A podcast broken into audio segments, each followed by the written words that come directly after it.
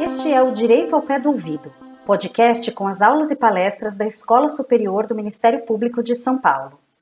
Neste episódio, você poderá aprender um pouco mais sobre o atendimento educacional especializado para uma educação plenamente inclusiva, tema debatido no webinar realizado pela escola em parceria com o Ministério Público de São Paulo.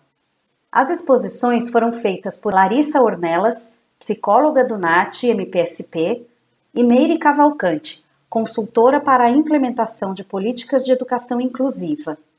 A mediação ficou a cargo de João Paulo Faustinoni, promotor de justiça do MPSP. Venha para a aula de hoje.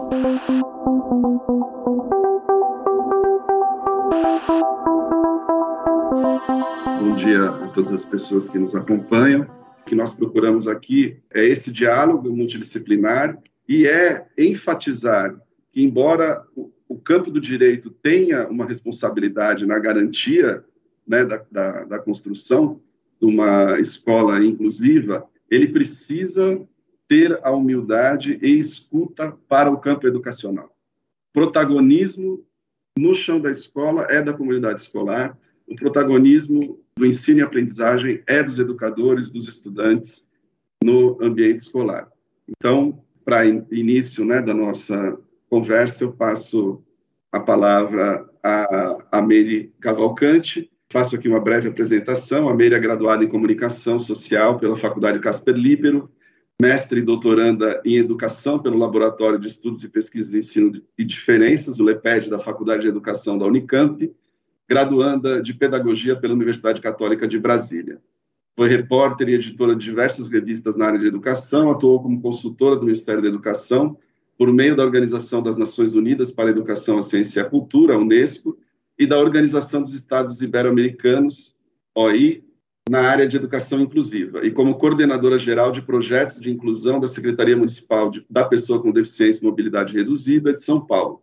É pesquisadora, professora de pós-graduação, palestrante, formadora de educadores e consultora para a implementação de políticas de educação inclusiva.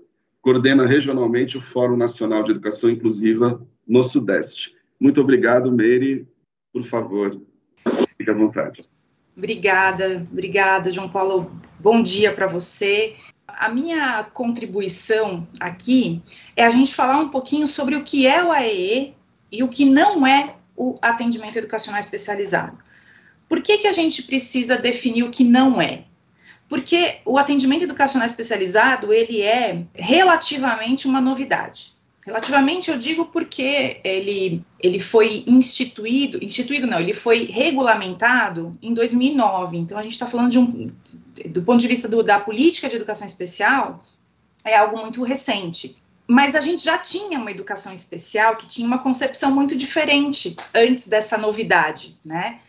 E essa concepção da educação especial antes da regulamentação do AE em 2009 e antes da Política Nacional de Educação Especial na perspectiva da educação inclusiva, que é de 2008, essa educação especial lá de trás, ela tinha conceitos muito enraizados na diferença que exclui o sujeito. Então, se utilizava da característica do sujeito para justificar que ele não poderia estar na escola, que ele não poderia aprender com os outros, que ele atrapalharia o desenvolvimento da turma, que ele é o diferente, os outros são iguais e ele é o, é, é o que carrega o traço da diferença, né? E que, portanto, precisaria de tudo diferente, inclusive o espaço educacional, né? A sala especial, a escola especial. Então, essa ideia de educação especial que aparta, né, que diz aonde o sujeito pode ou não circular, o que ele pode ou não acessar do conteúdo, do conhecimento humano, o que, que ele pode ou não fazer, é, que é praticamente restringe, né, e de certa maneira coloca essa pessoa numa condição de tutela e, portanto, numa condição de violação de direitos, ela ainda é muito presente no imaginário social, né? Ela, essa ideia de que para os diferentes coisas diferentes, ela ainda é muito forte Então, a gente precisa entender, compreender o, quais são as matrizes conceituais e até filosóficas que tem por trás dessa nova educação especial, que vem com esse atendimento educacional especializado, que subverte toda essa lógica excludente, capacitista, né? que faz com que a sociedade ainda faça a tutela e ainda compreenda a deficiência como sinônimo de restrição, de incapacidade, de impossibilidade de pertencer, de participar, de produzir, de emitir opiniões, de aprender, de construir junto. Então, para que a gente consiga compreender o que é o atendimento educacional especializado, é muito, muito importante a gente entender a concepção de deficiência que está por trás desse serviço, que, como eu disse, é uma novidade. Ele é instituído, ele é regulamentado em 2009 por uma resolução do Conselho Nacional de Educação, da Câmara de Educação Básica, né? E o que, que diz o artigo 2 que define esse serviço? Que o atendimento educacional especializado ele tem como função complementar ou suplementar a formação do aluno por meio da disponibilização de serviços, recursos de acessibilidade e estratégias que eliminem as barreiras para sua plena participação na sociedade e desenvolvimento de sua aprendizagem. E aí, assim, o que, que é curioso a gente notar? Que apesar dessa, dessa descrição, né, dessa, dessa forma de descrever o serviço, tá bastante cristalina, o professor do AEE, ele não substitui a escola, ele complementa ou suplementa o que acontece na, na, na escolarização comum, né, na educação inclusiva, apesar de estar tá dizendo que esse sujeito, esse professor que trabalha no AEE, ele vai disponibilizar serviços, recursos e estratégias para eliminar barreiras, ainda muita gente compreende a deficiência como sinônimo de barreira. Então, para a gente entender o que, que é o, o, o AEE, qual é o objetivo desse serviço, é muito importante a gente fazer uma discussão prévia sobre o que são barreiras. Muita gente imagina que é a condição de deficiência que pode ser considerada uma barreira. Olha, ele não consegue participar porque ele não enxerga. Então, a barreira é ele não enxergar. Tem gente que ainda compreende a deficiência de, dessa maneira, né? Olha, essa pessoa usa cadeira de rodas, ela não anda, então, se ela não consegue é, chegar ao décimo andar onde vai acontecer uma reunião, então, a barreira é a deficiência dela, ele não anda, né? Vejam bem, quando a gente está falando de algumas deficiências, é até mais fácil a gente compreender como esse raciocínio é absurdo, imaginar que a barreira é a deficiência do sujeito, né? Mas, Meire, como assim você vai falar que a, a culpa é do sujeito porque ele não consegue chegar no décimo andar? Basta um elevador. Pois é, viu como é interessante? Quando a gente está falando da barreira física, é, é mais fácil a gente compreender o conceito né? Se você tem uma rampa para poder a pessoa chegar da calçada do equipamento público até a, a, a, área de atendimento, puxa, em vez de uma escada, tem uma rampa, eu subo, eu cheguei.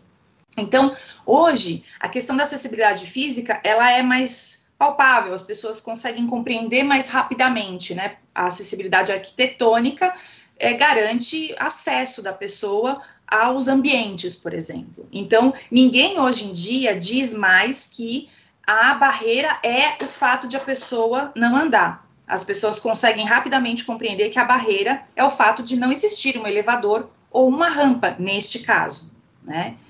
Agora, vamos pensar numa pessoa que não vê, né?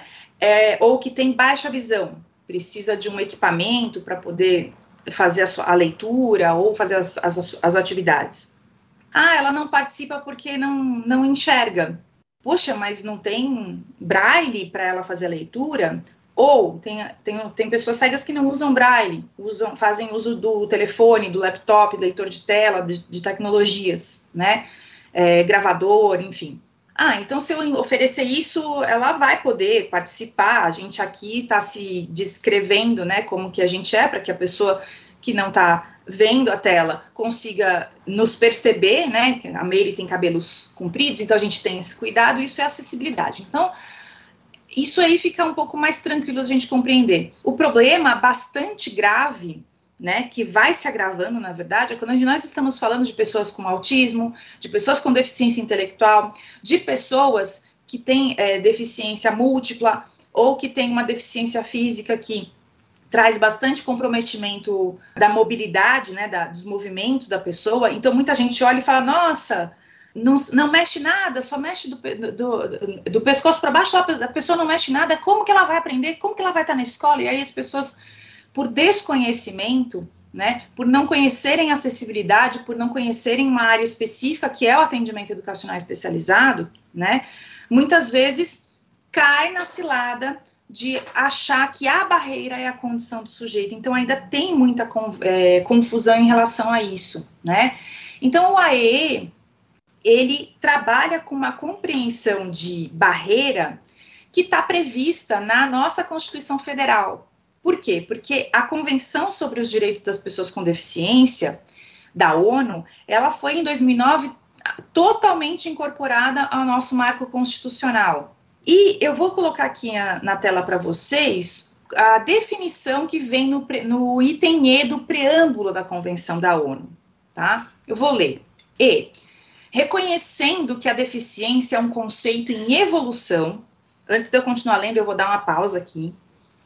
Olha que interessante. Esse texto, ele, ele foi feito por delegados de pessoas com deficiência, que foram delegados de, de vários países do mundo, que se reuniram para falar, vamos discutir direitos das pessoas com deficiência, está na hora, chegou. Chega de discriminação, nós temos uma pauta histórica e nós temos que é, fazer um tratado de direitos humanos que garantam, que protejam os direitos das pessoas com deficiência. Então, isso aqui não é invenção dos inclusivistas, né, que a gente às vezes é chamado de radical, que é um absurdo, que é utopia a inclusão, né, e dizem muitas vezes que a lei vem de cima para baixo, que ela impõe, é, e ao contrário, né, o nosso marco legal é altamente progressista, garantidor de direitos humanos, e ele incorpora a Convenção da ONU justamente por esse caráter muito dos direitos humanos que a Constituição Cidadã tem. E a Convenção da ONU ela é reflexo da, da, do movimento político das pessoas com deficiência. Então, quando a gente garante o direito da pessoa com deficiência baseado nesses princípios da Convenção da ONU, nós não estamos lidando com algo imposto de cima para baixo, nós estamos fazendo valer milênios de assassinato, de morte, de exclusão, de chacota. Quando você estuda a história das pessoas com deficiência, é uma coisa horrorosa, né? Você tem o uso de pessoas com, com deficiência para experimentos é, científicos, entre aspas, né? Porque, na verdade, são, o, são atrocidades que foram cometidas sem nenhum tipo de anestesia, como se fossem, né, né acho que hoje a gente já, está caminhando para desenvolver um, um senso de justiça para os animais, então, uh, direitos humanos, direitos animais, a gente já está discutindo nesse, nesse nível, mas as pessoas com deficiência, elas foram a última a chegar na fronteira. E ainda assim, a gente ainda tem que ouvir pessoas contestando se o lugar da pessoa com deficiência na escola onde está todo mundo. Né? A gente não admite mais esse tipo de pergunta para uma pessoa preta, por exemplo, né? O movimento preto ele conseguiu consolidar e ainda assim a gente vive num, num país racista estruturalmente, mas ninguém hoje contesta a presença de pessoas pretas na escola. Só que isso era contestado inclusive, impedido por meio de lei, né, na época em que a gente estava na transição do regime de escravidão no Brasil as crianças, mesmo filhas de, de ex-escravos, né, de, de pessoas escravizadas libertas, não podiam ir para a escola. Então, é importante a gente entender que a deficiência ela é um conceito em evolução porque nós estamos rapidamente em evolução em relação a esse assunto. E o que a gente entendia há cinco anos já não é mais, porque nós estamos desenvolvendo tecnologia e conhecimento sobre essa área. Né? Então, quem ainda está com aquela mentalidade de que pessoa com deficiência tem que ser protegida, que é um anjo, que precisa estar num lugar apartado, com tudo especializado, essa pessoa está com o seu conhecimento bastante defasado. Então, por isso que eu estou trazendo aqui esse item E do preâmbulo da convenção, para a gente entender que deficiência é um conceito em evolução. E quanto mais a gente aprende, quanto mais as pessoas com deficiência estão participando, fazendo, acontecendo, mais esse conceito também vai se modificando. Então, como a gente nunca fez inclusão ao longo da história da humanidade, eu acho que é um privilégio para todos nós que estamos nesse momento vivos no planeta, nós estamos empreendendo uma mudança de algo que nunca foi experimentado nem feito na história da humanidade. Acho que isso é, é um privilégio, a gente deveria agarrar isso com toda a nossa força, nossa energia, para fazer acontecer cada vez mais e mais rápido, porque já demorou muito. Né? Pessoas com deficiência eram jogadas à própria sorte, eram discriminadas, muitas vezes era consentido que elas fossem mortas ao nascer. Então, é, essa é a primeira coisa. A segunda parte eu vou continuar lendo aqui dessa definição da convenção, porque a, a, gente aí consegue entender melhor o AEE. E reconhecendo que a deficiência resulta da interação entre pessoas com deficiência e as barreiras. Então vejam que as barreiras na Convenção da ONU não estão dentro da pessoa, elas são conceituadas como algo externo. Então, a cegueira não é uma barreira né? A surdez não é uma barreira. A deficiência física não é uma barreira. Então a gente descola o que sempre veio colado. A deficiência é que provoca a exclusão. E isso não é verdade. Só que a gente precisa mudar essa chavinha na nossa cabeça para ir compreendendo o que, que nós estamos empreendendo com a escola inclusiva. É uma mudança muito profunda na concepção de deficiência. Sem falar disso, a gente, a gente até perde tempo em falar de AE porque é isso aqui que é a matriz do trabalho do AEE, né? E aí, então, a deficiência resulta da interação da pessoa com deficiência com as barreiras. Que barreiras são essas? Elas podem ser devidas às atitudes. Ah, que, que bonitinho, que bom. Que, ah, ele é tão fofinho, né? Melhor deixar ele aqui num canto. Veja bem, a barreira atitudinal nem sempre ela vem é, com uma carga negativa. Às vezes ela vem travestida de proteção, mas não deixa de ser uma barreira atitudinal.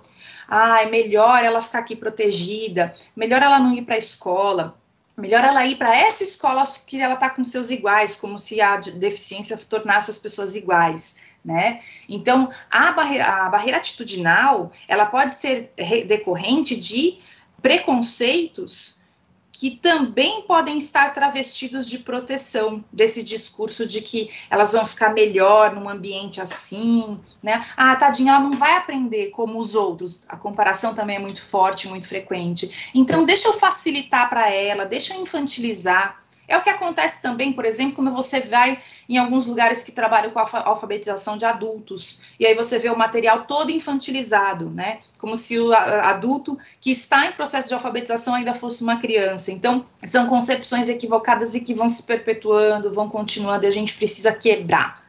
A gente precisa trazer o conceito primeiro, para depois compreender o serviço. E também essas barreiras podem ser devidas, além das atitudes, continuando o texto, e ao, devidas ao ambiente que impedem a plena e efetiva participação dessas pessoas na sociedade em igualdade de oportunidades com as demais. Quando a Constituição Federal prevê escola, ela não fala que tem escola diferente para esse ou aquele público, é uma escola só. Não tem escola especial na Constituição Federal. Na, na Lei de Diretrizes e Bases da Educação, apesar de ser um marco bastante, bastante utilizado para justificar a exclusão, por causa do, artigo, do parágrafo 2 do artigo 58, que está super defasado, essa lei é de 96, e eu espero que em breve a gente possa ter uma legislatura que possa rever e derrubar esse artigo, porque ele tenta normatizar algo que não é devido, que é o direito à educação, a LDB tem uma estrutura muito cristalina também. Educação básica e educação superior. Educação básica é para todo mundo. Não existe é, excepcionalidade. Assim como não existe excepcionalidade na Constituição, também não existe na, na LDB. A educação básica é para todo mundo. A educação especial na LDB é um capítulo à parte, transversal, não pode ser substitutivo da educação básica, né? Então, uma análise um pouquinho mais aprofundada na própria estrutura da LDB de, nos revela que esse parágrafo segundo do artigo 58, que é muito usado, né, que diz que a pessoa, em razão da sua condição, é, vai ou não para a educação regular, uma, uma breve análise a gente pode ver que esse dispositivo ele cai porque ele contraria a própria LDB e principalmente a Convenção da ONU e a Constituição Federal. Então, o, se o AE tem essa função de complementar e suplementar a formação do aluno, né, para eliminar as barreiras, o que que esse, o que que esse serviço faz? Ele tem que identificar a barreira, né? Então, não existe atendimento educacional especializado pensado, por exemplo, para é, acompanhar o aluno dentro da escola. Muita gente imagina que esse profissional ele vai ficar ali como se fosse um, uma babá do aluno. Para onde ele vai, tem que ir atrás, né? É, não é esse o serviço da, do, do. Tem gente que imagina que o AE vai adaptar o currículo. Ah, deixa eu pegar a atividade que a professora está trabalhando e deixar ela mais fácil, né? Ou mais compreensível. Isso também não tá, não é uma atribuição do atendimento educacional especializado. Por quê? Porque a sala de aula é um espaço de ensino coletivo. Então, se você leva em consideração que o aluno com deficiência precisa de uma coisa diferente por causa da condição de deficiência, qual é a justificativa disso, para esse tipo de pensamento? Ah, porque essa pessoa ela não está acompanhando como os demais. Mas quando você vai analisar de fato o que acontece na escola, a gente chega à conclusão óbvia, é óbvia, é só querer observar para poder chegar a essa conclusão de que todo mundo na escola vai ter as, os seus interesses, a sua forma de aprender, a, a, sua forma de se relacionar com o ambiente educacional, com o conteúdo, com tudo que está acontecendo. E essa escola que ainda acha que é possível metrificar, arrazoar todo mundo e dizer todo mundo tem que chegar aqui ao mesmo tempo, do mesmo, jeito, do mesmo jeito, essa escola, se ela, se ela fosse pôr em prática esse tipo de pensamento, ela teria que fazer um plano de ensino para cada aluno as crianças acabam se, se elas acabam se moldando para encaixar nesse jeito de fazer a escola. Mas ele é arbitrário. Então, o que está por trás de fazer coisas diferentes para quem tem defici de, de, é, deficiência? O preconceito, a ideia de que deficiência li, é, limita o conhecimento, a aprendizagem e que ela pode ser metrificada. Então, o professor do AEE, eu estou falando primeiro que o AE não é, tá? Ele não faz adaptação curricular, ele não é uma, uma babá do estudante que fica para cima e para baixo atrás dele ou apagando incêndio, né? Ele não é especializado em deficiência. Ai, aluno tem tal, aluno tem tal deficiência, o que, que eu faço? Não é a deficiência que vai dizer o que a escola vai fazer, né? Então, por isso que eu também recomendo muitos professores da educação especial se vocês tiverem que investir o dinheiro de vocês na, na sua formação, invistam menos em cursos sobre deficiência e invistam mais em recursos de tecnologia assistiva, comunicação suplementar alternativa, os conteúdos próprios do AE. O que eu percebo é que até os professores do AE muitas vezes desconhecem o que é próprio, quais são os conteúdos do AE, e aí eles acabam reforçando essa ideia de que eles são especialistas em deficiência, quando na verdade a gente está ignorando as barreiras que esse estudante está encontrando no ambiente educacional. E essas barreiras podem ser atitudinais, elas podem ser físicas, arquitetônicas, de comunicação, muitas vezes, né? É, e se o professor do AE não tem a formação para trabalhar com comunicação alternativa, por exemplo, esse estudante passa pela sua vida escolar sem ter direito a se expressar com mais desenvoltura, com mais possibilidades, porque não foi oferecido um conteúdo do AE. Aí você vai ver que o professor, aquele professor do AE, fez pós em psicopedagogia, fez pós em educação inclusiva, fez pós em deficiência intelectual, fez pós em autismo, enfim, mas ele não conhece os conteúdos próprios do AEE e não ofertou o que o aluno precisava, que era comunicação suplementar alternativa, por exemplo, né? Então, a gente então entende o, o AE como esse serviço que olha esse ambiente educacional e fala, puxa, Aqui a gente precisa discutir sobre a comunicação alternativa. Aqui é orientação e mobilidade. A gente precisa é, organizar melhor o espaço. Eu preciso ensinar melhor esse estudante a usar a bengala, a, a usar o próprio corpo para ter referência do espaço, né? Então, aqui a, essa criança quer, ela quer, gosta e se sente à vontade com braille. Então, é com braille que nós vamos trabalhar. Aqui, não, a tecnologia de baixa tecnologia. Eu preciso fazer um engrossador de lápis, eu preciso fazer um, um apoio para o livro, né? Aqui é alta tecnologia, é, então eu preciso de um laptop, eu preciso de um, de um rastreador da íris para poder a criança utilizar o mouse no computador. Então, vejam que eu estou dando exemplos de conteúdos próprios do AE, que muitas vezes, quando eu converso com professores do AE ou com gestores de redes ou de escolas, eles desconhecem que isso é o que o AE deveria estar tá aprendendo e fazendo acontecer na escola.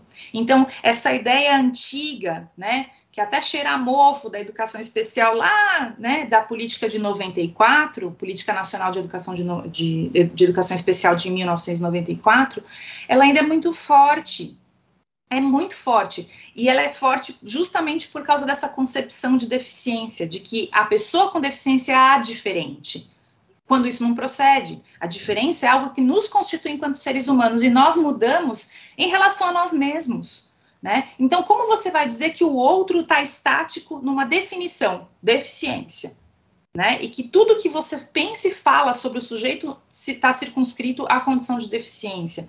Isso empobrece as relações entre as pessoas e isso provoca deficiência. A deficiência social, socialmente produzida é aquela que é, ela é construída em razão da falta de acessibilidade, da falta de oportunidade, da falta de estímulo, de desafios, né, da, da, da, segregação num canto da sala, numa sala especial, numa escola especial. E aí depois, quando a, o sujeito está com a vida comprometida, as pessoas olham para aquela pessoa e falam, viu?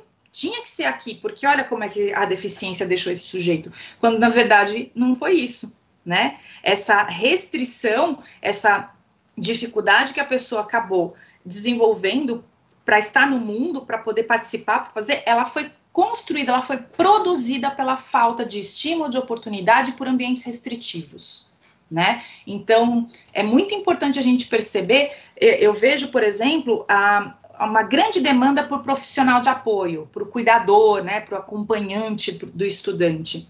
E o que nós estamos vendo é que muitas vezes a família pede, ou a escola orienta a família, e a escola pede, enfim, conseguem colocar esse, esse profissional lá do lado do estudante, e o que acontece no final das contas é que ele acaba sendo um agente de exclusão educacional, porque ele faz a mediação da comunicação, é, ele fica em cima do sujeito, às vezes ele acaba substituindo o papel do professor, que fica num lugar mais confortável, deixando o estudante ali fazendo as atividades em paralelo. Então, aqui a gente tem pouco tempo para aprofundar, a gente vai também ter um pouquinho das perguntas, mas isso é muito importante a gente perceber. Essa ideia de deficiência como incapacidade, que precisa de tudo diferente, que precisa de tudo especializado, disso, daquilo, ela acaba colocando os sujeitos, principalmente dentro do espaço educacional, em situações em que ele encontra tantas barreiras que o desenvolvimento dele fica prejudicado. Em que ele não, ele tem um mediador para conversar com os coleguinhas, em vez dos coleguinhas irem lá conversar, brincar, é, estabelecer conexões em que esse sujeito fica ali num canto com esse profissional, né? E a professora ou professor acaba não é, se, se vinculando ao estudante. Então, é importante a gente perceber que a concepção que está por trás do, dessa ideia de atendimento educacional especializado, ela muitas vezes, ela, ela é a responsável por a gente ter compreensões equivocadas do serviço, né? E acabar oferecendo um serviço que produz a dificuldade no ambiente educacional. Se você acha que esse professor ele vai estar tá ali para facilitar, mediar, substituir o professor, modificar o, o currículo, né, o conteúdo, sempre nessa ideia de que essa pessoa é o diferente, né, a gente simplesmente sai do princípio do, da, da educação especial na perspectiva da educação inclusiva. Eu vou dar alguns exemplos de, de do que, que um professor do AE tem que saber, que eu acho que está na hora da gente começar a conversar mais, mais fortemente sobre isso. Né? Menos curso sobre deficiência e mais curso sobre recurso, sobre a estratégia de, de acessibilidade, recurso e material acessível, né? Então, eu vou mostrar aqui alguns recursos de acessibilidade, né? Aqui são recursos para a vida diária, engrossador de lápis. Esse, esse suporte aqui, por exemplo, estabiliza, né? A, a mesa é de metal, tem um ímã na pulseira, ele estabiliza os movimentos involuntários para que o estudante consiga ir aprendendo a usar o, a caneta, né? E depois vai evoluindo para esse uso. Um suporte de livro, engrossador de lápis, um, um folheador de livro físico, né? Aqui é a comunicação alternativa, a pessoa que não tem a comunicação oral, ou ela tem uma dificuldade de, falar na medida, na medida da necessidade comunicativa dela, tem a comunicação alternativa. O professor do AE precisa se especializar nisso, né? Conhecer os softwares, saber como é que se monta uma prancha de comunicação. Eu estava dando um exemplo antes da gente entrar aqui. Uma professora queridíssima, ela fez um trabalho, ela trabalha no AE, e a cadeira do aluno já estava pequenininha, porque eles compraram quando ele era menorzinho, ele cresceu, eles conseguiram uma cadeira nova, trocaram a cadeira. Dois dias depois, esse estudante virou e falou: Pro, você não leva mal? É, não fica triste, mas eu quero voltar para minha cadeira anterior. Por quê? Porque essa, essa daqui não consigo sentar no vaso, sair, né? Ela, ela não é confortável, esses braços me, me, me incomodam. E aí a professora falou: puxa, é, a gente achou que estava fazendo melhor, então ouvir o estudante, né? Fazer com que ele participe da construção dos recursos é muito importante. Agora, imagina se esse estudante não tivesse a oralização como que ele falaria o que ele, o que ele falou para essa professora? E aí, muitas vezes, o estudante não tem a comunicação alternativa, que a gente está vendo aqui um exemplo de prancha de comunicação, porque o professor do AE não domina esse conteúdo. Então, precisa envolver. Os gestores precisam formar os seus professores de atendimento educacional especializado para conhecerem os conteúdos próprios do AE, né? Então, a gente tem aqui recursos de acessibilidade ao computador, o próprio laptop, o nosso celular tem vários recursos de acessibilidade que podem ser utilizados na escola para promover a acessibilidade a quem, a quem é, tem surdez, cegueira, a quem precisa de comunicação alternativa, né? Aqui tem acessibilidade arquitetônica, que todo mundo está mais familiarizado, né?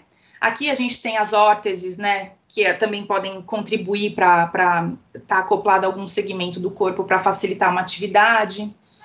A adequação postural, o professor do AE não faz adequação postural, mas ele entra em parceria com quem está cuidando disso, seja TO, né, que é o terapeuta ocupacional, ou fisioterapeuta, e nessa parceria garantir que o mobiliário da escola seja adequado. Como é que faz a. Ah, vamos fazer uma brincadeira com as crianças. Posso transferir da cadeira para o chão? Pode. Como? Ah, então todo esse cuidado é o professor do AE que vai conversar com os, o médico ou com o TO com o físio para saber desses cuidados para levar para a escola. Então, o trabalho do AE não é fazer essa facilitação, essa ideia lá da educação especial da década de 90, né? Tem muito conhecimento que o professor do AE precisa ter para poder, é, por exemplo, levar o sistema FM né, para surdos oralizados, a interpretação de Libras, ensino bilíngue na escola, quem trabalha nisso precisa re respeitar a regulamentação da, da, da área de bilinguismo que está prevista no decreto de 2006. Então, nós temos aí uma série de conteúdos que eu, vou percebendo conforme a gente vai entrando em contato que os profissionais da educação né, especial, eles desconhecem que isso é próprio, né, que eles deveriam estar se formando nesse sentido tá? Então, é isso, eu vou acompanhar aqui a fala da, das colegas e, gente, e, aí a gente pode continuar conversando, batendo um papo. Desculpa a minha, minha invasão aí no horário. Obrigado, Mary. Excelente. É difícil mesmo, né, abordar esse tema tão complexo, vasto, né? A gente precisa ainda de tanta informação, superar tanto preconceito, né? Tanto senso comum que ainda povoa né, nosso imaginário sobre a incapacidade dessas pessoas, sobre uma homogeneidade da pessoa com deficiência. Eu acho que você traz uma questão fundamental, né, que é essa ideia que às vezes atrás de uma ideia de proteção, de palavras de carinho, a gente tem, na verdade, uma diminuição da condição de humanidade dessas pessoas, né? O decreto 10.502, por exemplo, ele é, parece né, que ele está querendo dar o melhor tratamento possível quando ele diz que os alunos com deficiência que não se beneficiem da escola regular, né, terão um tratamento supostamente melhor em outro lugar. E, e aí você trouxe uma questão que sempre me chama atenção. Né? Imagina se eu trocasse pessoa com deficiência por mulher, por exemplo, nesse decreto. Se eu colocasse no decreto uma mulher que não se beneficie da escola regular, ou um negro que não se beneficie da escola regular, né? Hoje seria, pelo menos para a maioria das pessoas, um motivo de, de escândalo, né? Eu me lembrei do, do, José Pacheco, que ele diz, bom, se alguém não se beneficia da escola, há um problema na escola, não é? é então, não há dificuldades de aprendizagem, há dificuldades de ensinagem, né? É claro que eu não estou simplificando a coisa, a gente sabe que há muito trabalho a ser feito, mas a pretexto né, das dificuldades ainda de implementação, que são progressivas, do AEE, nós não podemos retroceder para um período pré-civilizatório, pré-direitos humanos. Né? Ao contrário, a gente precisa intensificar esse processo de formação, de capacitação, de garantia desses recursos para que todos possam estar na escola. E, aliás, no relatório também famoso, né, Jacques Delors, da Unesco, dos quatro pilares para a educação do século XXI, um dos pilares é aprender a viver junto. Né? Quer dizer, a gente não aprende na teoria. Né? Se a pessoa está apartada das outras pessoas, não há como a gente reconhecê-la como igual, né? vai ser o estranho. A gente fez um evento aqui recentemente sobre capacitismo, com pessoas com deficiência que estão aí produzindo material na internet, rede social, e eles falavam, olha, singularidade sim, solidão não, né? Então, eu quero ser reconhecido na minha singularidade, mas eu não quero ser o estranho, sozinho e solitário, né? E no fim das contas, a gente está, quando fala, né, em, em, em, segregação, atacando o que nos faz sujeitos, né? Que é o estabelecimento de laço, né? De laço com o outro. Eu acho que a gente precisa tomar muito cuidado com isso e, e, e você nos deu um panorama aí muito interessante sobre o que é o AE. Aliás, na, no Plano Nacional de Educação, no, na meta 4, né, e nos, nas estratégias, fica muito claro.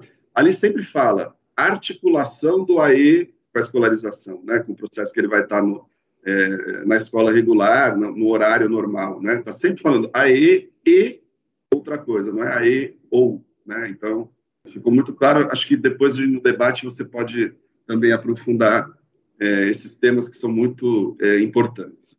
Eu passo agora a palavra para Larissa, Larissa Ornelas Pedotti, que possui graduação em psicologia pela Universidade de São Paulo, especialização em práticas psicológicas em instituição pela USP, mestrado em educação na Faculdade de Educação da USP. É psicóloga do Núcleo de Assessoria Técnico Psicossocial do Ministério Público do Estado de São Paulo na área de educação. Foi conselheira na gestão 2016-2019 do Conselho Regional de Psicologia de São Paulo, tem experiência na atuação da interface da psicologia e educação, principalmente nos seguintes temas: políticas públicas educacionais, educação e diversidade. Larissa, por favor. Bom dia a todos e todas. Agradeço muito, muito obrigada, doutor João. Muito obrigada pelo convite de estar aqui hoje. Agradeço muito também a Meire pela possibilidade da gente estar junta nesse debate, né? Mais uma vez aí juntas debatendo esse tema. Eu trabalho, atuo hoje como psicóloga no núcleo né, de assessoria técnica psicossocial do Ministério Público NAT, especificamente na área da educação. Então, a minha fala hoje aqui vai um pouco partir desse trabalho que a gente vem construindo dentro do Ministério Público na análise da política de educação especial na perspectiva inclusiva e como é que a gente pensa né, no papel é, do Ministério Público, na possibilidade de, de análise e fiscalização para que a gente tenha o cumprimento dessa garantia do direito à educação. Acho que esse tema é um tema muito relevante, principalmente por tudo que a gente tem vivido nesses últimos tempos, né? A gente está vendo aí uma série de ataques à política constituída que a gente tem depois de uma luta muito grande por direito das pessoas com deficiência. Então, a gente tem visto uma série de disputas e ataques nesse campo. Então, acho que esse é um tema essencial para a gente debater hoje aqui e que reverbera muito no nosso trabalho dentro do Ministério Público. E aí, então, eu vou começar minha fala trazendo alguns pontos, conversando com a fala da Mary, que acho que é uma fala que nos conta muito sobre o que é o atendimento educacional especializado e a sua função, né, tão importante, que é dizer que o atendimento educacional especializado é uma construção coletiva de processos educativos. Né? Ele não é uma ferramenta técnica isolada que é direcionada aos estudantes. Então, a gente sempre tem que partir desse pressuposto de que a gente está falando de, de, construção de processos coletivos de aprendizado dentro do campo da escola e não de uma ferramenta técnica completamente isolada. Né? Acho que durante o tempo que a gente tem aí a luta pela garantia dos direitos das pessoas com deficiência, para que eles estejam no espaço da escola, a gente vem lutando para que eles não estejam em espaços segregados, para que a gente elimine esses muros onde essas pessoas tinham aí que estar. E aí é importante quando a gente fala do AE, acho que a primeira coisa é que a gente não transponha esses muros para dentro do espaço da escola, né? Para que essa não seja também uma ferramenta da gente segregar as pessoas dentro do espaço da escola. Né? Acho que esse é o primeiro princípio que eu queria trazer aqui na minha fala, quando eu vou falar sobre o nosso trabalho com a análise do AE. Né, esse ponto quer dizer que toda a comunidade escolar vai estar assim, implicada né, nesse atendimento, por mais que a gente fale dos profissionais de AE, esse é um, esse é um processo que tem que estar com toda a comunidade escolar implicada. Outro ponto essencial é a gente entender a marca que esses estudantes, né, público-alvo da educação especial, eles carregam, principalmente nas demandas que a gente recebe no MP. Então, assim, quando a gente fala dos processos educativos, a gente está falando de processos extremamente complexos, né? A gente está falando de toda uma estruturação de política e a gente vem falando muito, principalmente nos últimos anos, de uma precarização de muito desses processos. Né? A gente fala de precarização de recursos, de materiais, né, de valorização dos profissionais, de valorização das práticas. A gente vai falando de campos de disputas que estão operando dentro da política de educação. E aí, quando a gente fala da escolarização dessas crianças e desses adolescentes, parece que todo esse campo de disputa, toda essa precariedade some do contexto do que a gente está falando. E aí recai sobre aquele sujeito, né, toda a dificuldade do seu processo de, de educação. Então, recai sobre aquele corpo a impossibilidade de aprender e não de todo esse contexto complexo que a gente está falando e que a gente está falando, inclusive, de uma precarização, de uma ausência de recurso, de uma ausência de materiais. Então, acho que esse é o segundo princípio que eu queria reforçar na, nossa, na minha fala, que tem muito a ver com o que a Meire estava trazendo sobre toda a luta e sobre a história de garantia de direitos e que vai reverberando aí na forma como a gente vai recebendo essas demandas.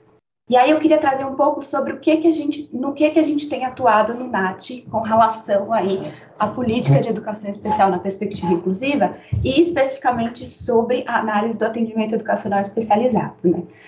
Então, assim, uma primeira demanda que a gente recebe muito no NAT é com relação à ausência de recursos, né?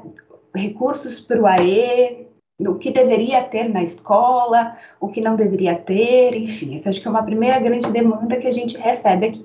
E dentro dessa demanda, acho que uma das coisas que mais tem aparecido são os pedidos por professores especializados junto com os alunos com deficiência. Então, esse é um primeiro ponto de diálogo que eu acho que é importante a gente fazer quando a gente recebe essa demanda, que é o que seria esse professor especializado, que muitas vezes me parece ser aquele profissional que vai mediar o contato daquele estudante com o espaço da escola, então vai ser uma pessoa que vai ficar o tempo inteiro com aquele estudante, né? Vai ficar o tempo inteiro, 24 horas. A Mary usa uma expressão que eu, que eu acho que é, é bem isso, assim, né? Ele vai ficar de babá desse estudante na escola, mediando qualquer relação que ele possa ter. E aí a gente vai desresponsabilizando, né? Vários outros profissionais e atores da escola dos processos educativos daquele sujeito.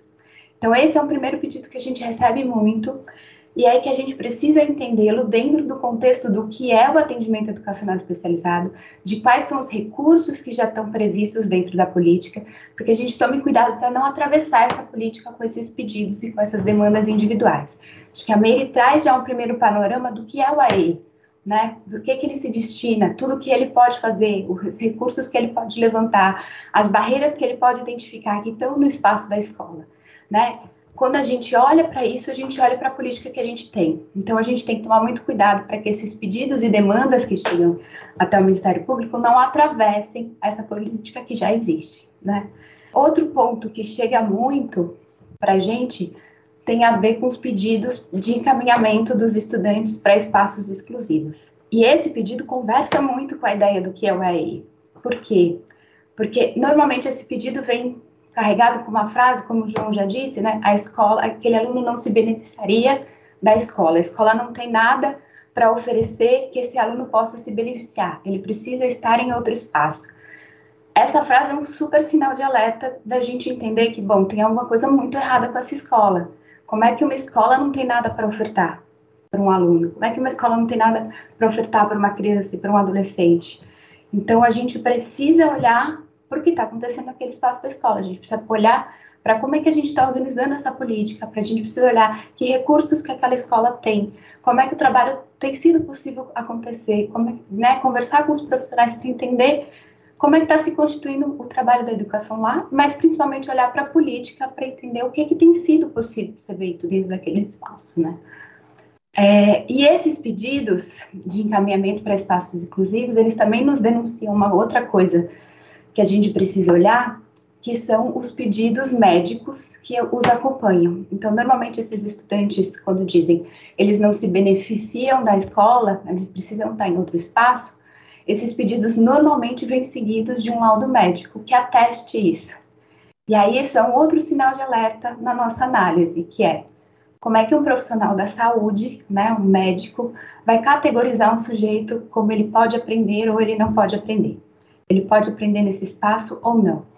É claro que a gente não vai desconsiderar a importância da área da saúde no atendimento integral a um sujeito, seja ele qual for, né?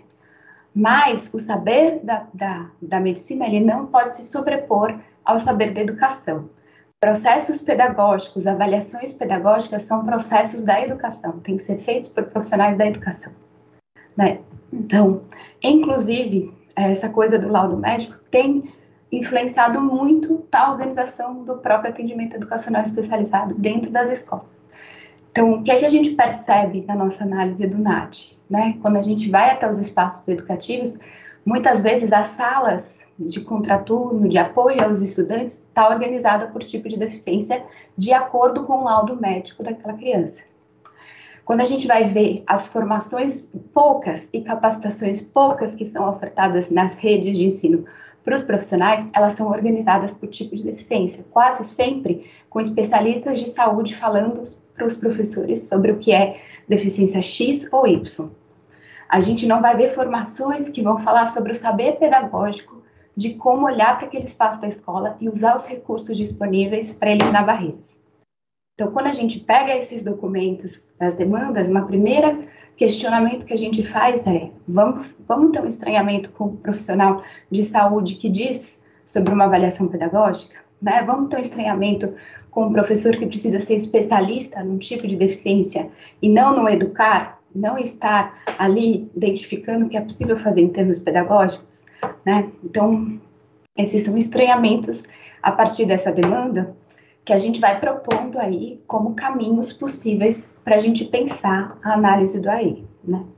E aí eu acho que também é importante frisar no nosso trabalho, a gente sempre diz isso, né, que essa prática, né, de incluir os estudantes em, em espaços de AI com laudo médico, com a exigência de laudo médico, ela inclusive é contra o que a gente tem de normativa hoje, né, eu destaco a nota técnica número 4 de 2014 do MEC, que diz que a avaliação pedagógica é o instrumento principal para que a gente, né, e é o único que é necessário para que a gente inclua os estudantes no AI.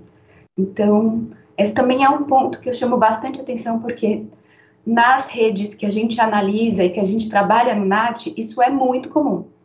Né? Quase sempre são as coisas que a gente se depara né, tanto nesses pedidos de encaminhamento para espaços exclusivos, quanto nesses pedidos de apoio de profissionais que não estão aí dentro da política de AI e que muitas vezes vão funcionar como profissionais e espaços segregadores do próprio, né, da própria educação da pessoa com deficiência dentro dos espaços escolares, o que, que a gente tem proposto de trabalho aqui no NAT, que eu acho que é o campo de diálogo que eu queria abrir hoje, né? É a gente poder pensar nesses pedidos como oportunidades da gente fazer uma análise mais ampla de como acontece, né, de como é implementado o atendimento educacional especializado naquela rede estadual, municipal, enfim, da demanda que a gente está recebendo, né?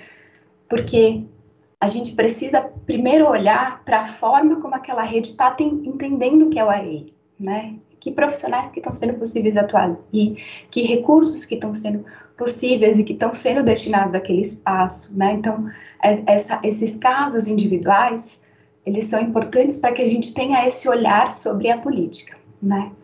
E aí, quando a gente faz esse primeiro olhar, uma primeira coisa que eu acho que é essencial é a gente pensar numa diferença de, de alguns termos chaves aí dentro da política de educação especial na perspectiva inclusiva, que é essa confusão que a gente faz de que a modalidade de educação especial é sinônimo, por exemplo, de atendimento educacional especializado, né?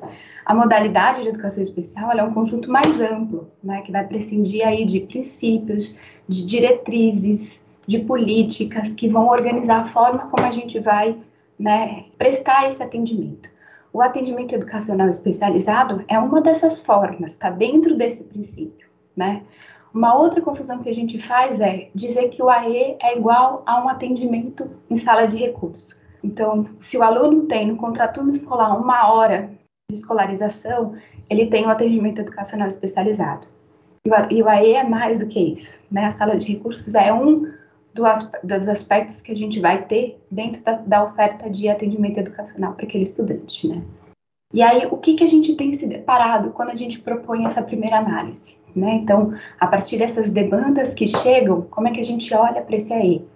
O que a gente tem se deparado é com uma precarização de e muito dessa política, né? Então a gente tem visto AEs que estão restritos a atendimentos de uma hora em salas de contraturno, muitas vezes longe da escola regular daquele estudante, professores de AE que não têm contato com ninguém do espaço de sala regular daquele estudante, que não podem entender o que está acontecendo ali naquele contexto. A gente vê salas de AE divididas por tipo de deficiência, como se todos os estudantes com deficiência de uma, né, tivessem categorias, fossem iguais, precisassem da mesma coisa, dos mesmos recursos. A gente vê a ausência de profissionais que possam auxiliar na vida diária. A gente vê a urgência de formação, de espaços de diálogo, de espaço de trocas, né? A gente não vê possibilidades de articulação de rede de serviços intersetoriais para que possam atuar junto e não se sobreponham ao atendimento da educação. Então, é esse conjunto de coisas que a gente vem se deparando na nossa análise. E aí elas vão, muitas vezes, se transpor nesses pedidos, que o estudante não esteja naquele espaço, que a gente tenha um profissional colado com aquele estudante o dia todo, porque ninguém mais na escola pode dizer algo sobre aquele estudante. Ele precisa de uma mediação para que se diga tudo que ele possa fazer, para que ele possa estar naquele espaço. Então, quando a gente olha para isso, a gente precisa entender a precarização do que está acontecendo.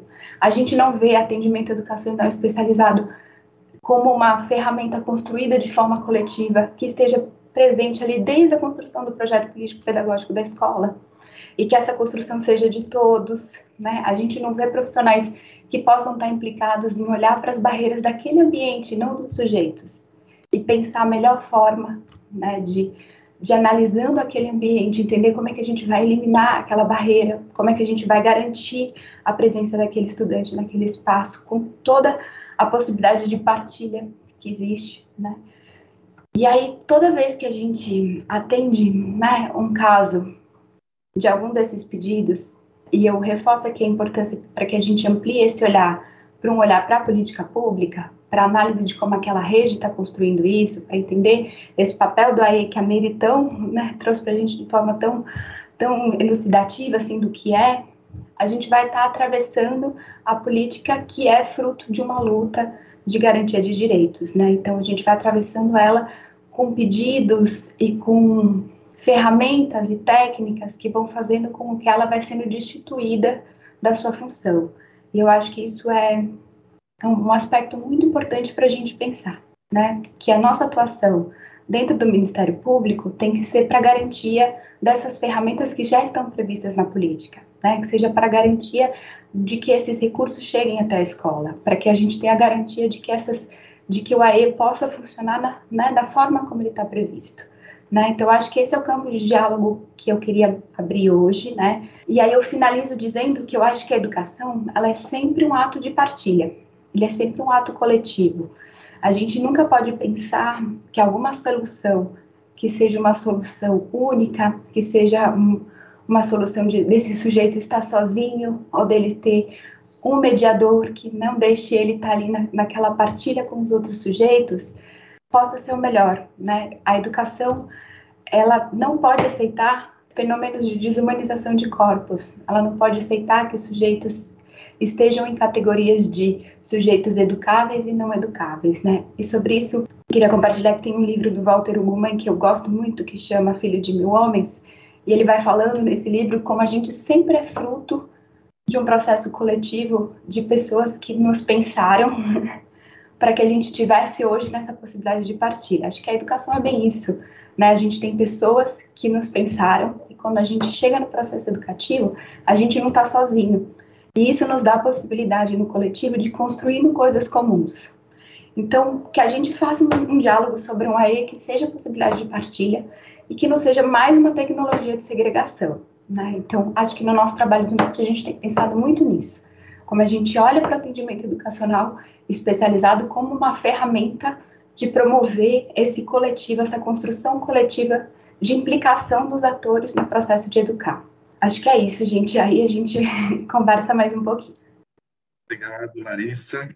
Ótimas também as suas colocações e acho que, bom, quero aqui testemunhar, né, que enquanto promotor do, do GEDUC, do Grupo de Atuação é, da capital, o, o, nosso trabalho só é possível de ser realizado graças ao trabalho da Larissa, da Cíntia, da Isabel, né, do nosso núcleo de assessoria técnica psicossocial. E acho que o Ministério Público percebeu né, que, principalmente na área de defesa dos direitos sociais, não basta uma visão restrita e dogmática do direito, né? É muito complicado a gente intervir no mundo é, das políticas públicas e no mundo escolar sem conhecer melhor né, os outros saberes, esses saberes multidisciplinares, e, de novo, né, sempre valorizando principalmente o saber pedagógico, o saber dos educadores, que deve prevalecer nesse, nesse ambiente. Eu acho muito importante, né, o, quando a Larissa traz essa questão de quais são as demandas que chegam ao Ministério Público e a gente começar é, a virar essa, essa chave né, da, da, da busca dos suportes individualizados e padronizados para identificar essas falhas é, da política mesmo, essas falhas mais sistemáticas, é, olhar para essas, essas barreiras né, e começar a atacar mais as barreiras, como disse a Meire também a Larissa, do que ficar é, obcecado por questões é, funcionais, dificuldades eventuais de uma ou outra pessoa. Né? A Larissa mencionou aqui essa questão ainda das salas de recursos multifuncionais é, e dos profissionais de AE voltados para determinadas deficiências, como se eu, sabendo o que são as características do autismo, eu sei educar o Joãozinho que tem autismo, a Mariazinha que tem autismo, o Pedro que tem autismo, como se fosse um é, um conjunto é, homogêneo, né, e não pessoas com seus desejos, as suas é, manias, as suas, as suas dificuldades, os seus potenciais. Bom, nós temos uma série de, de comentários já e, e perguntas.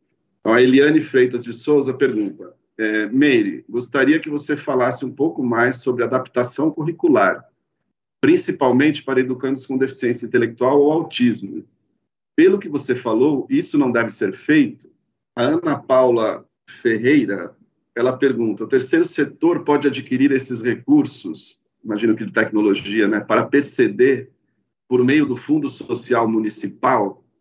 Débora Zana, o AEE é capaz de atender à exigência de acompanhante especializado para o autista previsto na Lei Berenice Piana? ou são coisas diferentes? A Elaine diz: perfeitas as falas, mas como podemos executar o ideal se a maioria das escolas públicas apresentam falta de espaço, salas superlotadas, professor sem captação, sem capacitação, falta de profissionais de AE?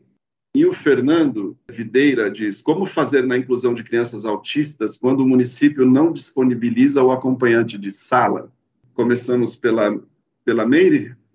Então, Eliane, eu essa é uma questão muito delicada, né? Porque muita gente imagina que o papel do professor do AE é fazer adaptação curricular. Adaptação curricular é uma prática que não é mencionada desde 2008 na Política Nacional de Educação Especial, na perspectiva da educação inclusiva. Não é papel do AE e ela é uma prática discriminatória, né? Por quê? Porque, de novo, você está olhando para o sujeito em vez de olhar o ensino, em vez de olhar as estratégias de ensino que estão sendo oferecidas, os materiais pedagógicos, se eles são acessíveis ou não, você está deixando de discutir com essa equipe toda, né? Como se ensina, é, como se apresenta o conteúdo. É muito complexo, não dá para aqui numa numa resposta, numa live rápida, encerrar o assunto, tá, Eliane? Eu, eu, eu, sei que vai ficar faltando um monte de coisa. Se vocês puderem acessar a página do LEPED, né? No YouTube é LEPED, L-E-P-E-D, Unicamp, LEPED Unicamp, a nossa página no YouTube. Lá tem alguns vídeos que a gente fala sobre por que, que adaptar não é incluir, por que, que adaptação curricular se configura como discriminação. Porque essa, a lógica por trás da, da, da adaptação curricular é o que eu estava falando no começo do nosso encontro aqui. Ela está calcada na incapacidade, na presunção de incapacidade. Então, eu estou imaginando que o aluno não vai conseguir fazer para daí pensar o que eu vou ofertar para ele. E isso acaba restringindo o acesso do, do, do, estudante ao bem comum, que é a construção do conhecimento humano. E aí você vai ver qual, como que a sala de aula está organizada, todo mundo enfileirado, as crianças não trabalham com, com projetos, elas não trabalham de acordo com o que elas discutem e go gostariam de pesquisar, né? Então é um ensino muito individual em que se oferta um negócio ou na, na lousa ou na, na, na na fotocópia, ou no livro, ou na apostila estruturada, e aí a gente fica reproduzindo essa escola que não é boa para ninguém, né? Sem a gente discutir prática pedagógica. Então, a inclusão, ela, ela tira, ela desacomoda o que a gente sempre vem fazendo como escola e não discute muito. E, é, e aí, assim, se a gente for ver o que, que a pedagogia tem discutido sobre ensino, né, sobre, sobre como se oferta a educação, parece que quando fala da pessoa com deficiência, tudo isso sai de cena, e na verdade não. Quando você está falando sobre trabalho, organizar a turma em grupos produtivos, as crianças juntas trabalhando, você não. Por que excluir a pessoa com deficiência dessa discussão? Ela também vai estar tá no grupo e ela vai aprender segundo suas capacidades, mas o acesso ao currículo ela tem. Ela está entrando em contato com o que todo mundo está construindo enquanto conhecimento. O problema está em o que, que a gente entende como escola. Se a gente entende a escola como um lugar em que você vai entregar um pacote de conteúdos e pedir para que eles sejam reproduzidos em testes, eu meio que sintetizei boa parte das práticas pedagógicas que acontecem em muitos lugares, Daí, de fato, não é que não cabe a pessoa com deficiência, não cabe ninguém. Então, é, eu, eu, gosto muito da inclusão porque ela vai no cerne da questão. Para que, que serve a escola? O que, que é conteúdo? Conteúdo, o currículo, nada mais é que o conhecimento humano organizado de uma forma que você possa ali combinar com todo mundo. Olha, vamos trabalhar esses conteúdos aqui nesse ano, nessa faixa etária, tal.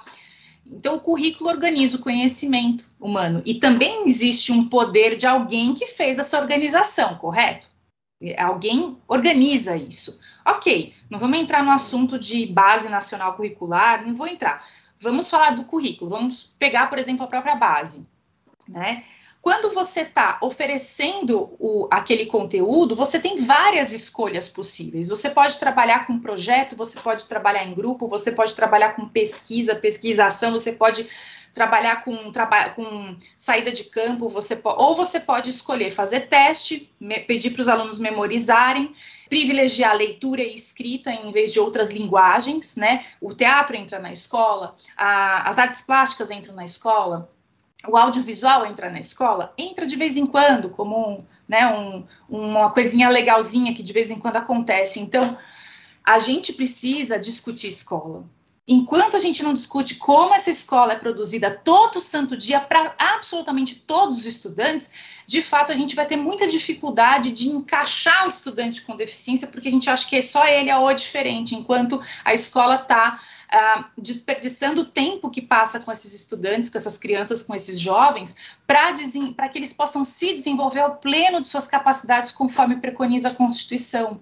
Né? Por isso que a gente também tem o AEE voltado a quem tem altas habilidades de superdotação, por exemplo, né?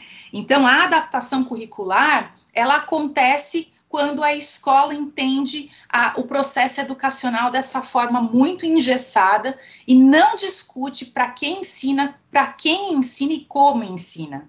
Né? O, o, ensino na escola é essencialmente coletivo, ele não é individual. Então, se você for partir do princípio de que aquela criança precisa de um plano individual de aprendizagem, né, que agora tem PDI, PEI, enfim, é tudo adaptação curricular. Então, seria justo fazer um PEI ou um PDI para cada estudante, porque todos eles vão ter o seu processo, o seu tempo, a sua forma de lidar com o conteúdo, suas dificuldades, suas possibilidades, suas capacidades.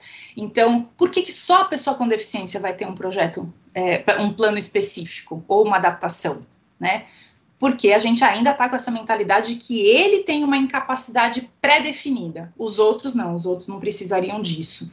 Então, a, tá, está na matriz da falta de discussão sobre práticas pedagógicas de fato inclusivas, a necessidade constante de fazer adaptação do currículo, tá? Aí, sobre o Fundo Social Municipal, se pode comprar te tecnologia assistiva, eu não saberia responder, mas eu, a, o que a gente sabe é que tem o, pro, o, programa Dinheiro Direto na Escola, para as escolas públicas, que tem o PDD acessível, né, que tem ali uma verba, anualmente algumas escolas são contempladas, o AE não se configura como acompanhante especializado que é previsto na, na Lei Berenice Piano, que é a 12.074 de 2012. E, na verdade, eu acho que é, foi legal essa pergunta. Vou pedir licença para a Larissa aqui para falar um pouco sobre ela. Legal essa pergunta, importantíssima, por quê? Porque não existe regulamentação do que seria esse acompanhante especializado. Não, não tem, na própria lei não diz que, que, que formação deveria ter, o que deveria ser oferecido. O especializado pode ser um processo formativo no próprio âmbito da política pública local, por exemplo. Né? Então, você tem um projeto político-pedagógico que é excludente e que olha o sujeito com deficiência como o diferente, aí provavelmente você vai colocar uma pessoa pendurada ali para fazer mediação comunicacional, para poder acompanhar o que o aluno faz na, na, atividade, ou explicar, ou conter, enfim, a gente vê de tudo quando a gente está falando de autismo, né?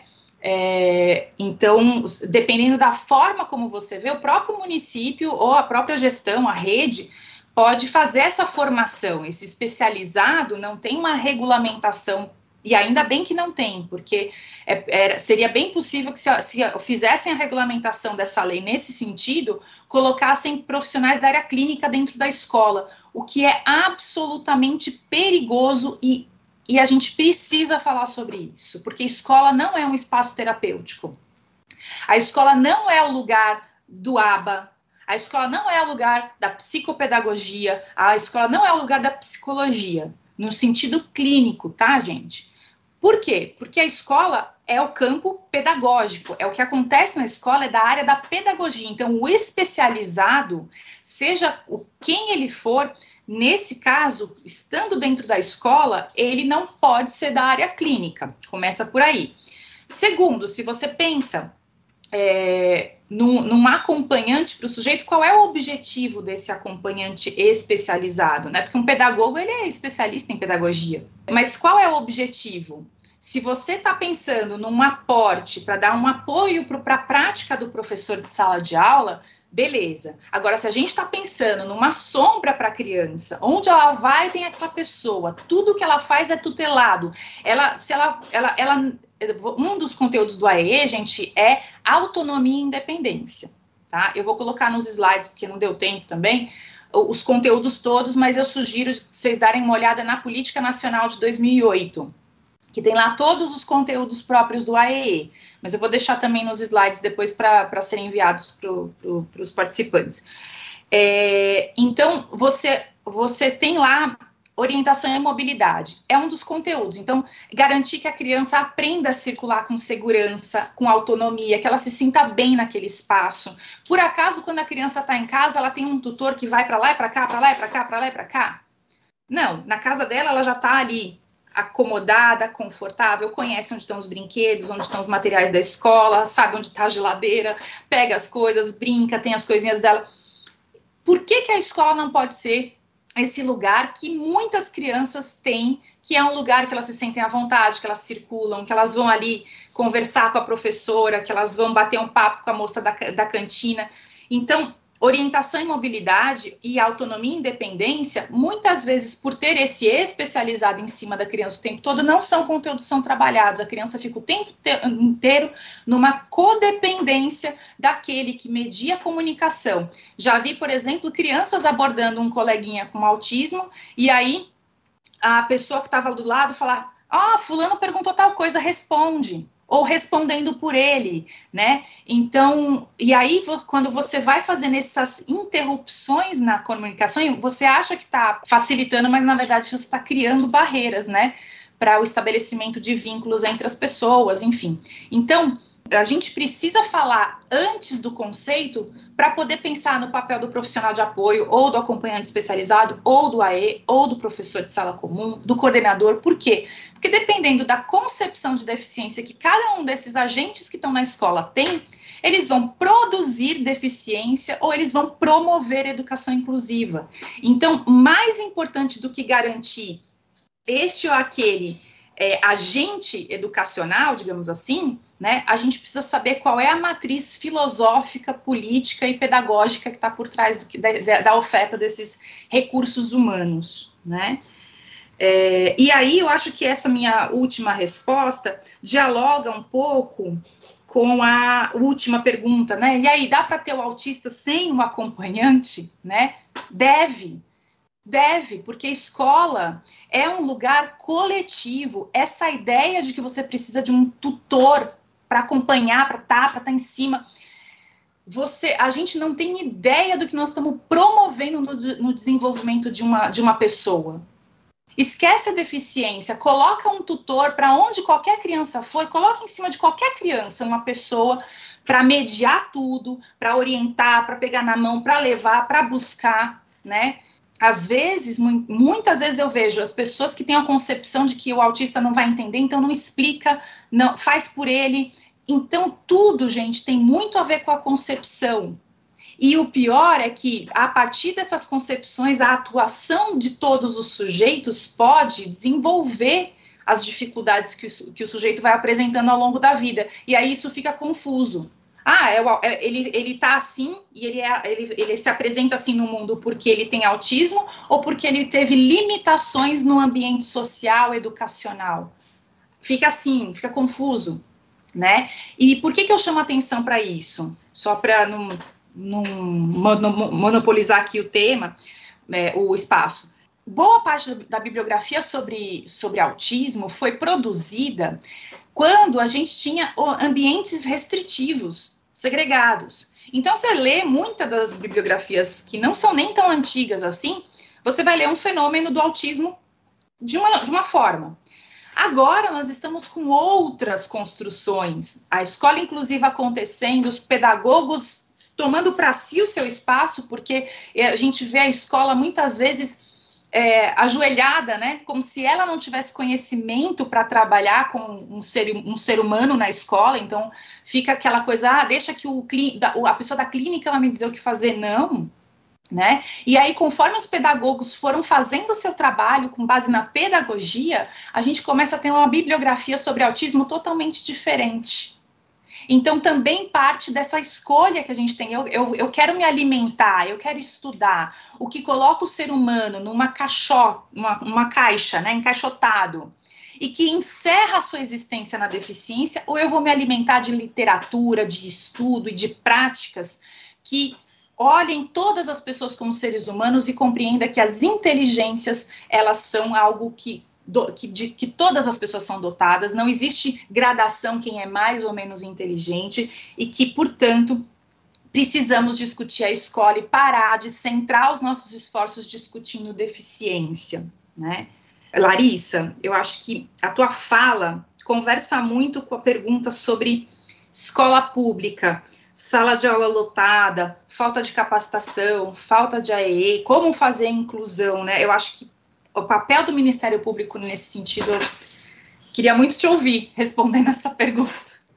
Bom, primeiro queria dizer que eu concordo 100% com as coisas que você trouxe agora, Meire, na, nas respostas, assim, eu acho que é, a grande questão da nossa discussão hoje é pensar a própria organização da educação, né?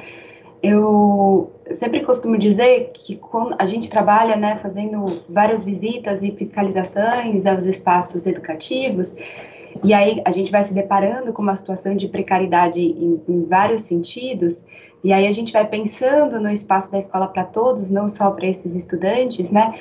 E aí eu vou pensando, né, quando a gente diz sobre a escola e, e tudo que a gente precisaria pensar de melhorias e de estrutura dentro do espaço escolar, é, a gente não pensa nunca em vamos tirar todos os estudantes, vamos melhorar a estrutura daquela escola e vamos voltar com todos os estudantes para lá.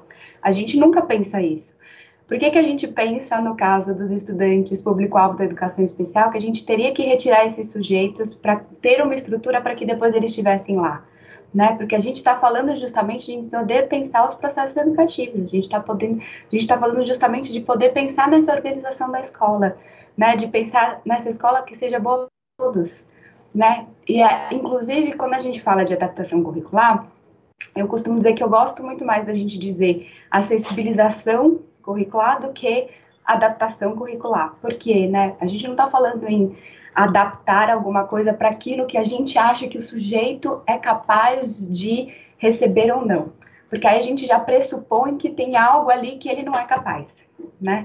Quando a gente fala de tornar, né, o currículo, né, o currículo que eu digo no sentido de o que, que a gente vai compartilhar de conhecimento no espaço da escola, a gente precisa pensar isso para todos os estudantes, né? Qual é a melhor ferramenta que a gente tem para pensar processos de educação? E isso são para todos, porque se a gente for pensar no currículo estrito, né, na absorção de currículo estrito, a gente vai ver uma dificuldade enorme por causa da forma como a gente organiza nossa, nossos processos hoje, né? E a gente não está falando só dos alunos público-alvo da educação especial nesse caso. Então, assim, primeiro ponto quando eu falo assim, adaptação curricular parece como uma coisa mais importante do mundo para o AE, eu acho que o mais importante é a gente pensar como é que a gente está organizando nossos processos, que escolhas que a gente está fazendo metodológicas, que outras formas de trabalhar que a gente pode ter. E eu não estou dizendo que é fácil, né? A gente trabalha visitando escolas, a gente vai em, em várias escolas é, da rede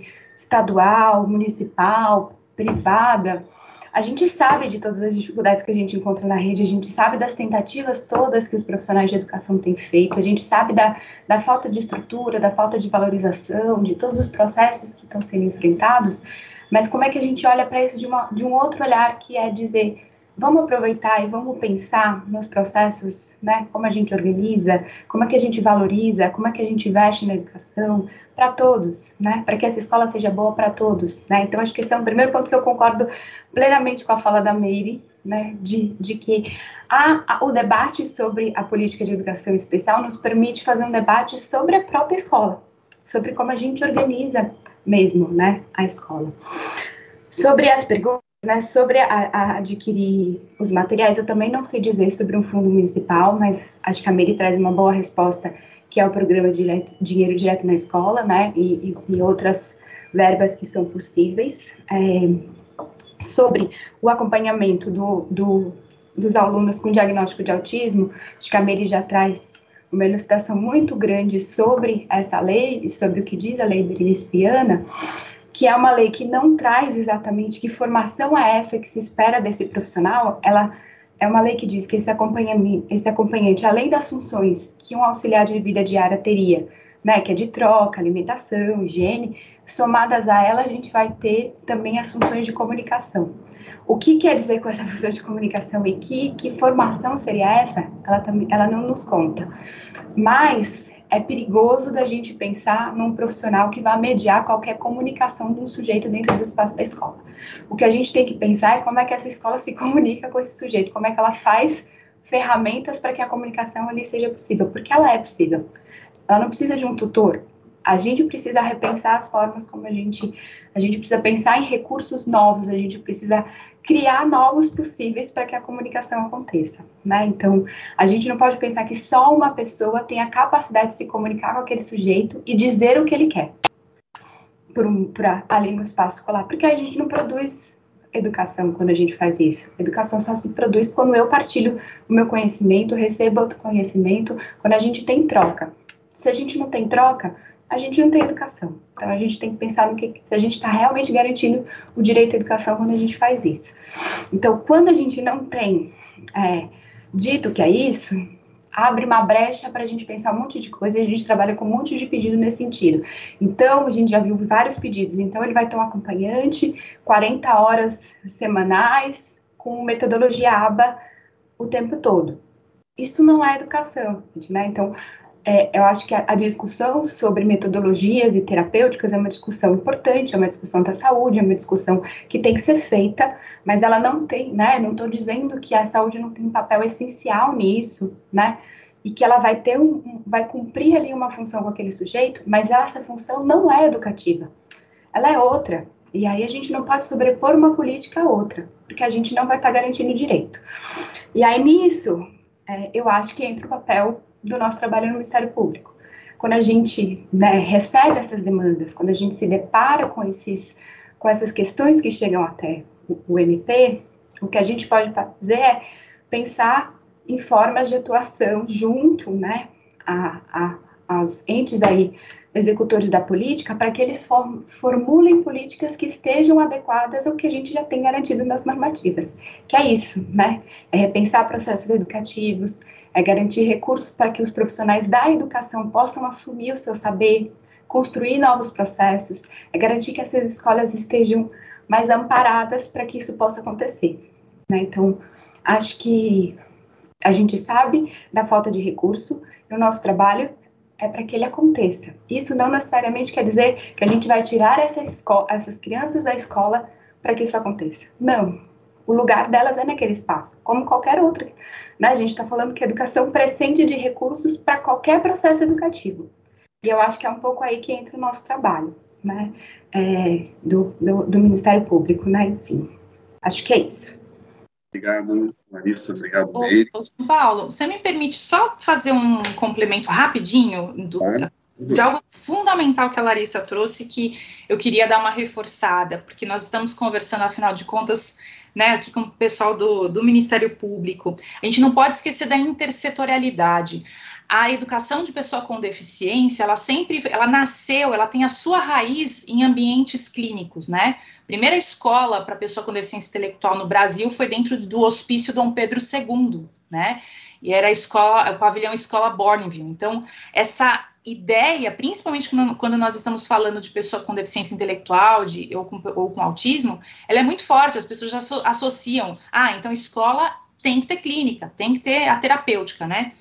E aí o que acontece é que às vezes a gente discute tanto, tanto a escola, o que falta nela, o que ela não dá conta, e a gente acaba esquecendo de verificar como estão acontecendo as políticas públicas intersetoriais né? Então, aba não é dentro da escola e nenhum tipo de atendimento terapêutico, mas pode acontecer vários tipos de atendimento terapêutico no âmbito do Sistema Único de Saúde. Ele está sendo ofertado? Aquela criança, porque a escola tem em várias comunidades, mas tem centro especializado de reabilitação perto da onde aquela criança, onde essa criança estuda e mora, para ela poder passar com fisioterapeuta, com fonoaudiólogo, com o psicólogo, passar com o clínico, com o médico, com o psiquiatra, com quem precisar. Então, o que a gente percebe é que também essa falta dos atendimentos no âmbito da saúde e da assistência social, ela acaba gerando uma vácuos que é,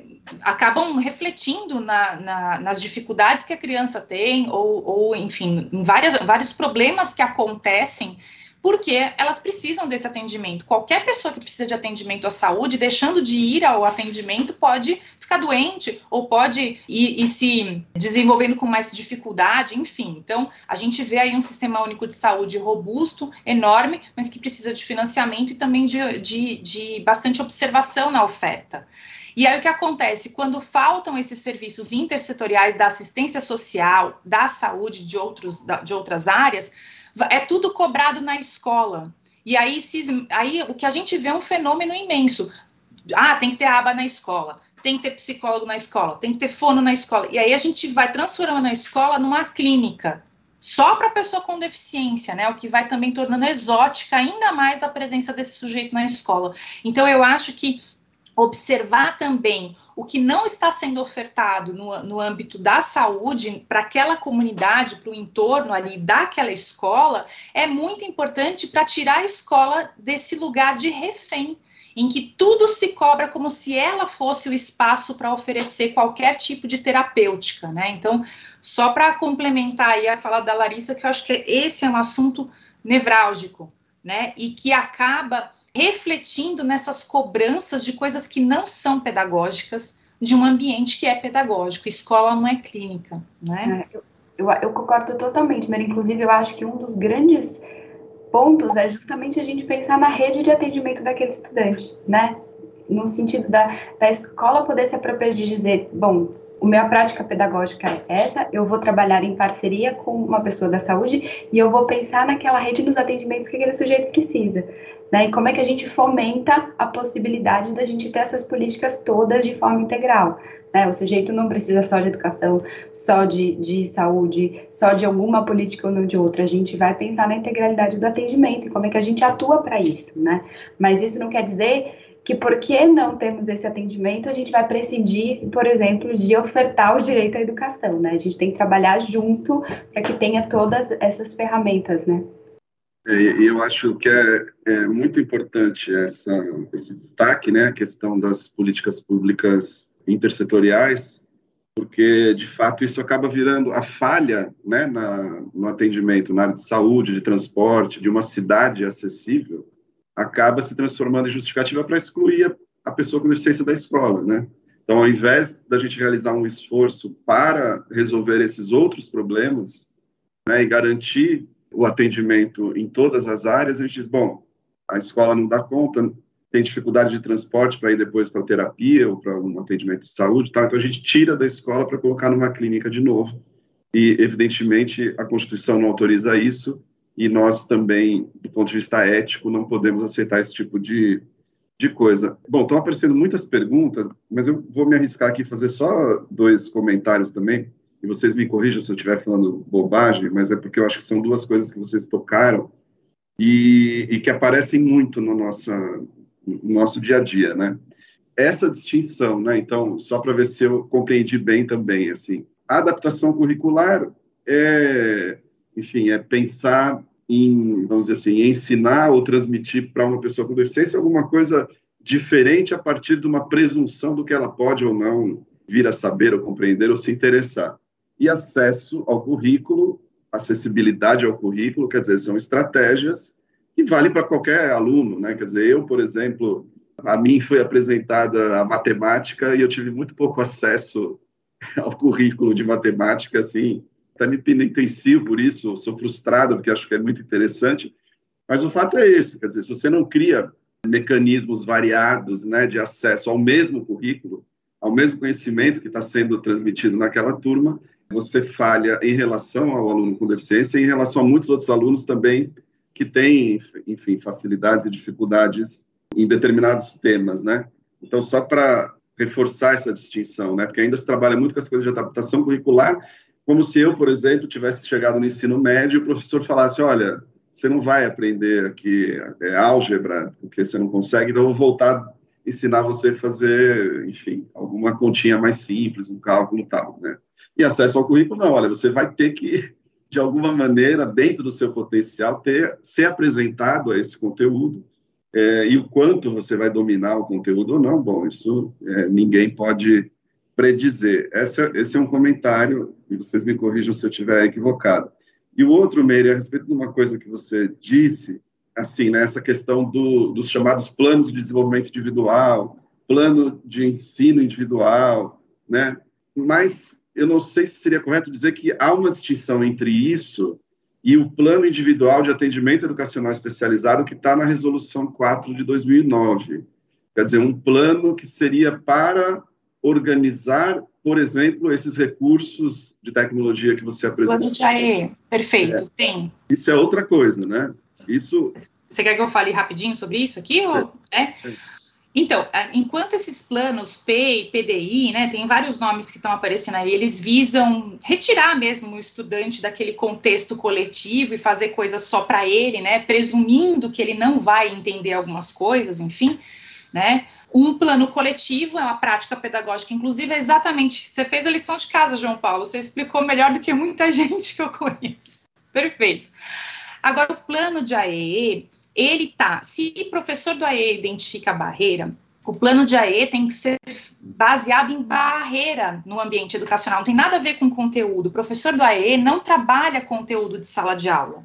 Ele vai, por exemplo, conversar, ele vai, numa reunião pedagógica em que tem a, professora que assim, professor de sala comum, coordenador pedagógico, né? E ele, essas três pessoas, por exemplo, podem estar discutindo práticas pedagógicas inclusivas, acessibilidade. Ó, vou, vou é, a gente vai trabalhar esse conteúdo aqui no formato de uma de uma peça de teatro. Ah, então tá, essa criança ela usa a tecnologia assistiva para se comunicar, ela usa comunicação alternativa. Beleza, então qual que é a peça? Vou criar a, na prancha de comunicação os vocábulos necessários. Vamos organizar para que a, onde que vai ser a apresentação? Tá acessível, não tá? Então, o professor de AEE, é, eu até dialogando rapidinho aqui, porque tem a ver com o plano, né? Eu, eu vi uma, uma colocação ali no, no chat ah, como que o professor do AE vai, vai entender tudo das deficiências? Então, acho que é legal eu repetir esse conceito. O AE não trabalha com deficiência. O AE é um especialista em recursos de, de, acessibilidade, então ele vai identificar barreiras no contexto educacional e aí ele faz um plano. Então, por exemplo, eu, eu é, é por isso, aproveitando né, a deixa do que a Larissa estava falando de turno e contraturno. Tem rede que contrata professor do AE meio período e depois quer que aquilo funcione. Não vai funcionar. Por quê? Porque tem gente que acha que a EE é só o que acontece no contraturno. Então, é uma ideia de clínica, né? Vou atender o aluno. Não. Você pega a resolução 4 de 2009 e a política de 2008, ali fica muito evidente o professor do AEE, ele precisa estar no turno, na hora que o aluno está na escola, não para entrar na sala e ensinar o professor a fazer alguma coisa ou ficar ali de babá. Não, o professor do AE está no turno para participar de reunião pedagógica, para poder observar a hora do recreio, como está a comunicação, se as crianças estão usando os recursos que a professora do AE ofereceu, ensinar a usar esses recursos, observar a sala de aula, conversar com o professor, também observar o que acontece na, na aula de educação física, olhar a acessibilidade do ambiente, as relações entre as pessoas, né? O professor do AE, ele precisa, é um investigador e ele vai identificando barreira e vai ali anotando. O plano de AE, portanto, é identifiquei uma barreira. A, a criança ela precisa que você fale de frente porque ela faz a leitura orofacial. E eu percebi que muitas crianças falam de costas para aquela criança. Elas não, não entenderam ainda que precisa olhar de frente. Isso é uma barreira eu anoto ali, vou fazer, o meu plano é esse, então eu vou trabalhar com quem conversa com essa criança, olha, preciso fazer essa orientação. Uma outra barreira, você pode identificar a barreira atitudinal de comunicação, todas essas barreiras que já estão conceituadas na convenção, na, na LBI também, é isso que o professor do EE faz, ele não estuda deficiência. Por quê? Porque o mesmo recurso pode ser usado tanto para um aluno cego como para um aluno autista.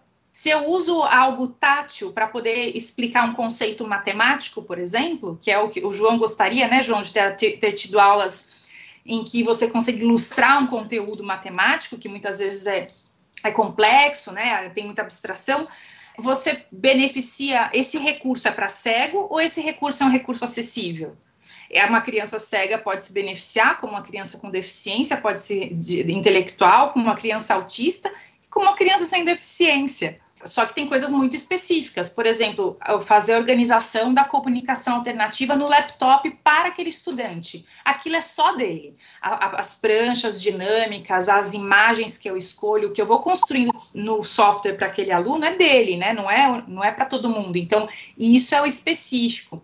Então, sobre a formação do professor do AE, eu acho que isso é uma coisa que é importante a gente ressaltar a gente precisa ter menos cursos de deficiência, porque isso traz de novo essa ideia de que é a deficiência que demarca o que eu preciso saber sobre o sujeito, e os professores precisam ser formados para os conteúdos próprios do AEE.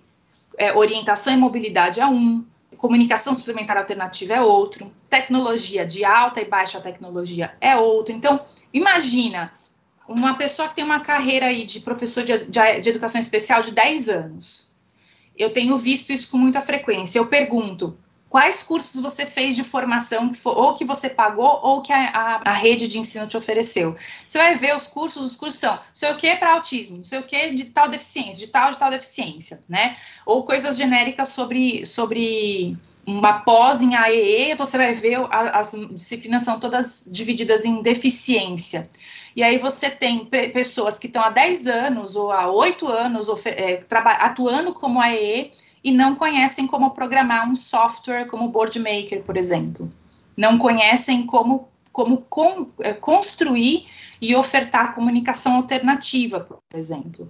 Então, o que a gente vê muitas vezes da dificuldade de ofertar o AE vem da falta de compreensão do que é o AE e do que não é, né? Então, era isso, João Paulo. É, posso, posso, posso, posso, Pode falar. Só, só acrescentar uma, é, eu queria trazer uma pergunta que foi feita aqui no chat pelo Fabiano, Fabiano Bogossian Esperança, que é psicólogo do NAT de Aracatuba.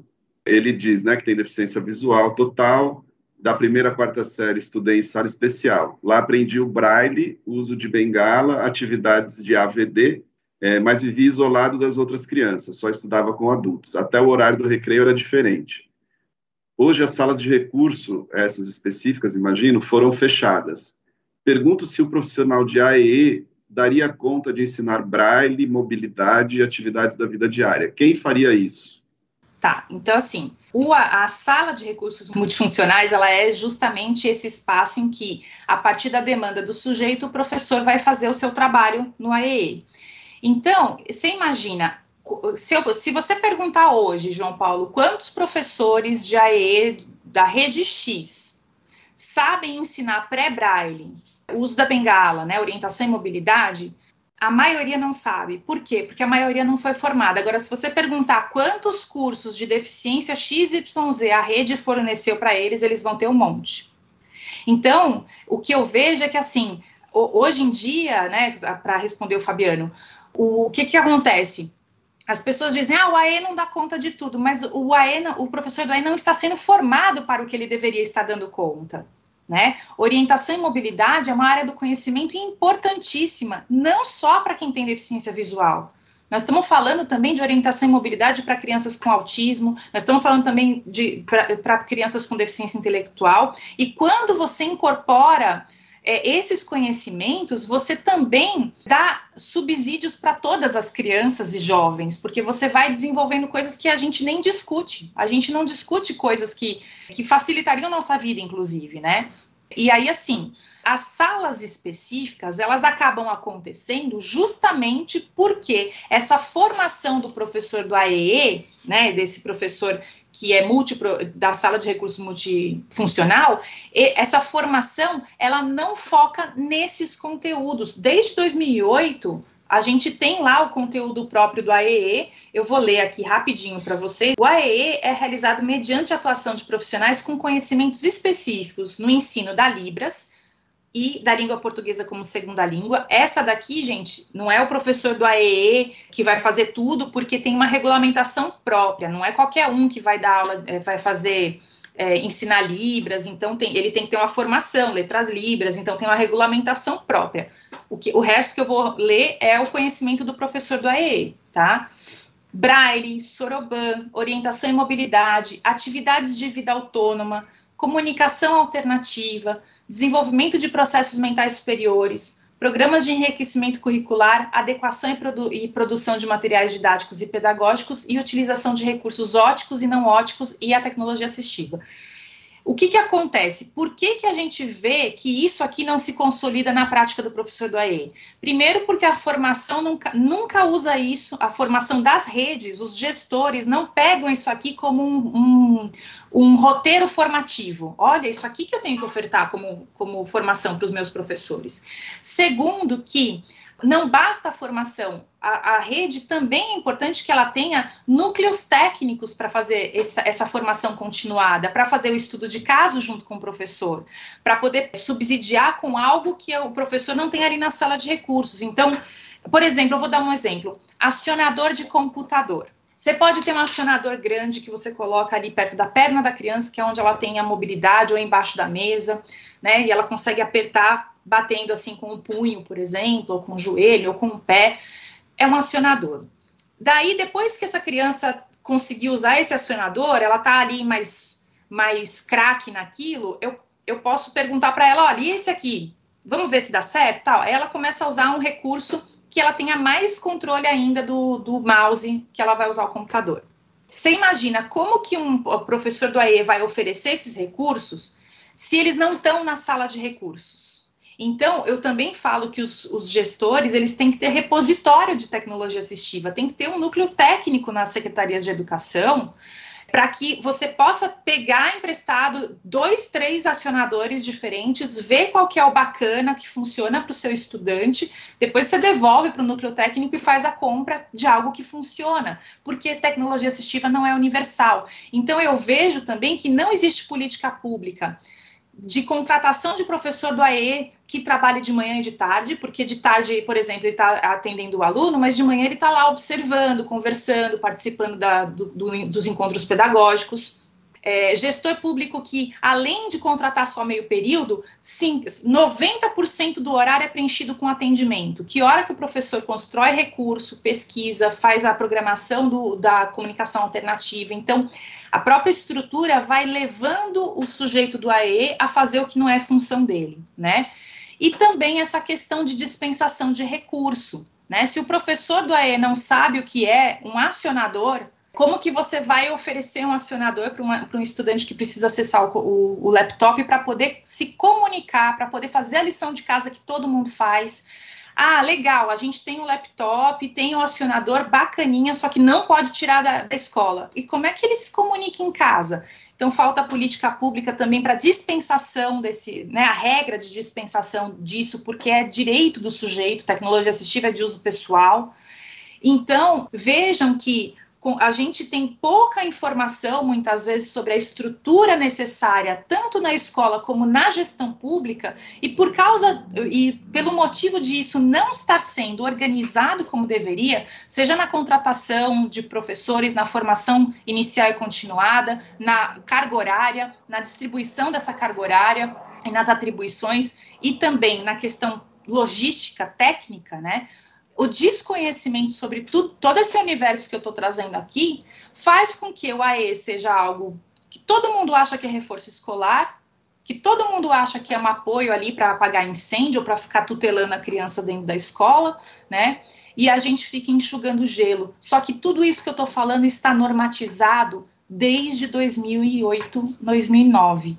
Então, eu acho que eu sempre fico à disposição para quem precisar para a gente discutir. Ah, só para falar, para encerrar, João Paulo, tem dois textos que saíram agora que eu acho que são muito úteis. Um é um, um, livro que tem vários autores, e uh, eu e meus colegas lá do LEPED fizemos um texto, um capítulo desse livro, que fala sobre as ciladas e os problemas que acontecem na presença desses sujeitos na escola que é segundo professor, mediador, profissional de apoio, enfim, né? Quando o profissional de apoio extrapola alimentação, higiene e locomoção, que são os auxílios que ele tem que dar, né? Isso gera uma série de problemas no, no desenvolvimento da educação do sujeito. Então, acabou, acabou de sair um outro livro, esse eu não tenho digital, mas que também essas questões estruturais para os gestores, eu coloquei no, num capítulo que eu escrevi, que é um livro dos 25 anos do LEPED, que acabou de sair, né? Porque eu acho que chegou a hora. Ou a gente olha para o que está normatizado há tanto tempo e as redes e as escolas privadas começam a organizar e ofertar o que de fato tem que ser ofertado e que já está regulamentado há tanto tempo, ou que nós vamos ver esse desmonte. Ah, não funciona, tá vendo? Para que o AE? Como é que ele sabe tudo isso? Então a gente vai vendo o, o, uma dissolução, né, quase uma corrosão, digamos, de tudo que a gente construiu até aqui, porque a gente não está sabendo operacionalizar o AEE nos sistemas de ensino e nas escolas. Obrigado, Mary. Larissa, desculpa ter te interrompido aquela hora que eu achei que a pergunta do Fabiano estava encaixada Não, aí, por favor. Super, né? É, eu queria só complementar uma coisa que a gente estava falando dos planos de atendimento do AE, né? E que eu acho que a Meli traz pontos essenciais para a gente pensar e transpondo aqui um pouco para nossa prática. Uma das coisas mais comuns que a gente encontra, né, quando a gente vai pensar aí na na avaliação dos atendimentos educacionais especializados da política, né, um dos pedidos mais comuns é a escola faz o plano né, de AECO, né, a gente tem contato com vários desses planos, e aí a Meire já traz apontamentos que eu acho que são apontamentos essenciais para a gente pensar na análise dessa política, né, o que é que a gente normalmente se depara? A gente se depara com planos para aquele aluno, que são feitos restritos a esse atendimento no contraturno, e, e é isso, né? São atendimentos de uma hora no contraturno, normalmente atendimentos que são pensados, não pensados para aquele sujeito, né? Então a gente vai ter um professor que trabalha naquele período naquela sala, então uma demanda X de alunos, então ele vai ter uma hora com um, dois alunos, você vai pensar no atendimento super recortado naquele momento, e você vai elaborar um, um, um, plano que normalmente quando a gente se depara com esses documentos, eles têm uma parte gigantesca de anamnese médica, né? Então ele vai trazer vários dados médicos e pouquíssimo sobre como é que a gente pensa efetivamente no, no que é mais importante, que é como aquela como aquele sujeito está ali no processo da sala regular, né, como ele está tendo acesso à educação, assim. Então, quase sempre os planos que a gente vê, eles não conversam em nada com isso. Então, são professores que estão ali atendendo 90% do tempo, que vão pensar em atividades isoladas para aquela uma hora do sujeito ali, né? Normalmente, salas especializadas por tipo de deficiência, o que é dentro da política mais uma questão para a gente, além de toda essa questão que a gente traz a gente vai vendo nos municípios e no estado que as pessoas não vão tendo atendimento porque você vai tendo salas específicas em polos super distantes que não conversam em nada com que aquele sujeito, né, onde, com o território daquele sujeito, com a escola dele, com a comunidade escolar dele. Você vai tendo impossibilidades de atendimento por causa disso, dentro de uma lógica que não é a lógica educacional. Então, assim, não faz sentido. Então, uma das principais análises que a gente tem que fazer é esses documentos protocolares referentes àquele atendimento recortado, que não conversa com o processo de escolarização dele, não são documentos que nos ajudam a pensar como é que a gente vai tornar acessível aquele sujeito o espaço escolar.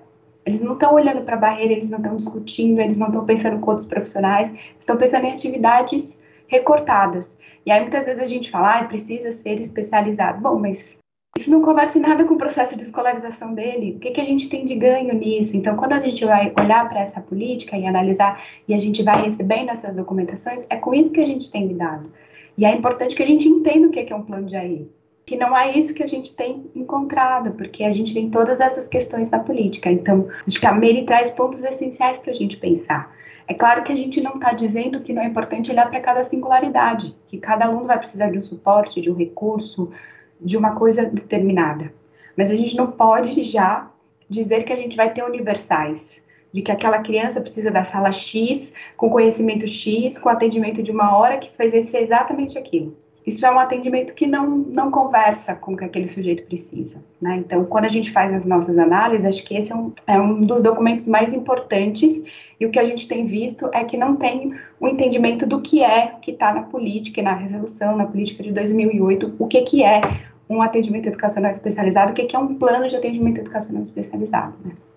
Não sei se cabe, assim, tô, aqui pensando um pouco nisso, né? Se a resolução 4, no artigo 8 coloca, no artigo 13 aliás, determina as atribuições do AE, e ali fica muito evidente que o professor do AE ora atua no turno, né, para fazer a observação, tudo isso que eu descrevi, ora ele atua no contraturno para atender o que é específico do estudante, né? Você não vai tirar a criança lá da sala de aula para ensiná-la a usar o mouse, né? Um mouse ou um acionador, enfim, ou a comunicação alternativa. Se não é, se não é o caso também de, de o, o próprio MP, aos poucos, ir fazendo essa demanda. Escuta, como que está a carga horária dos seus professores, né? O seu professor de AE só atua meio período? Que, o que, que ele faz nesse meio período? E pedir essa descrição, porque precisa começar a confrontar, né? Acho que essa ideia só do contraturno, desse atendimento, vai cristalizando na cabeça das pessoas que é um atendimento, né? Muito parecido ali com uma hora e meia de clínica, né? Como se eu levasse meu filho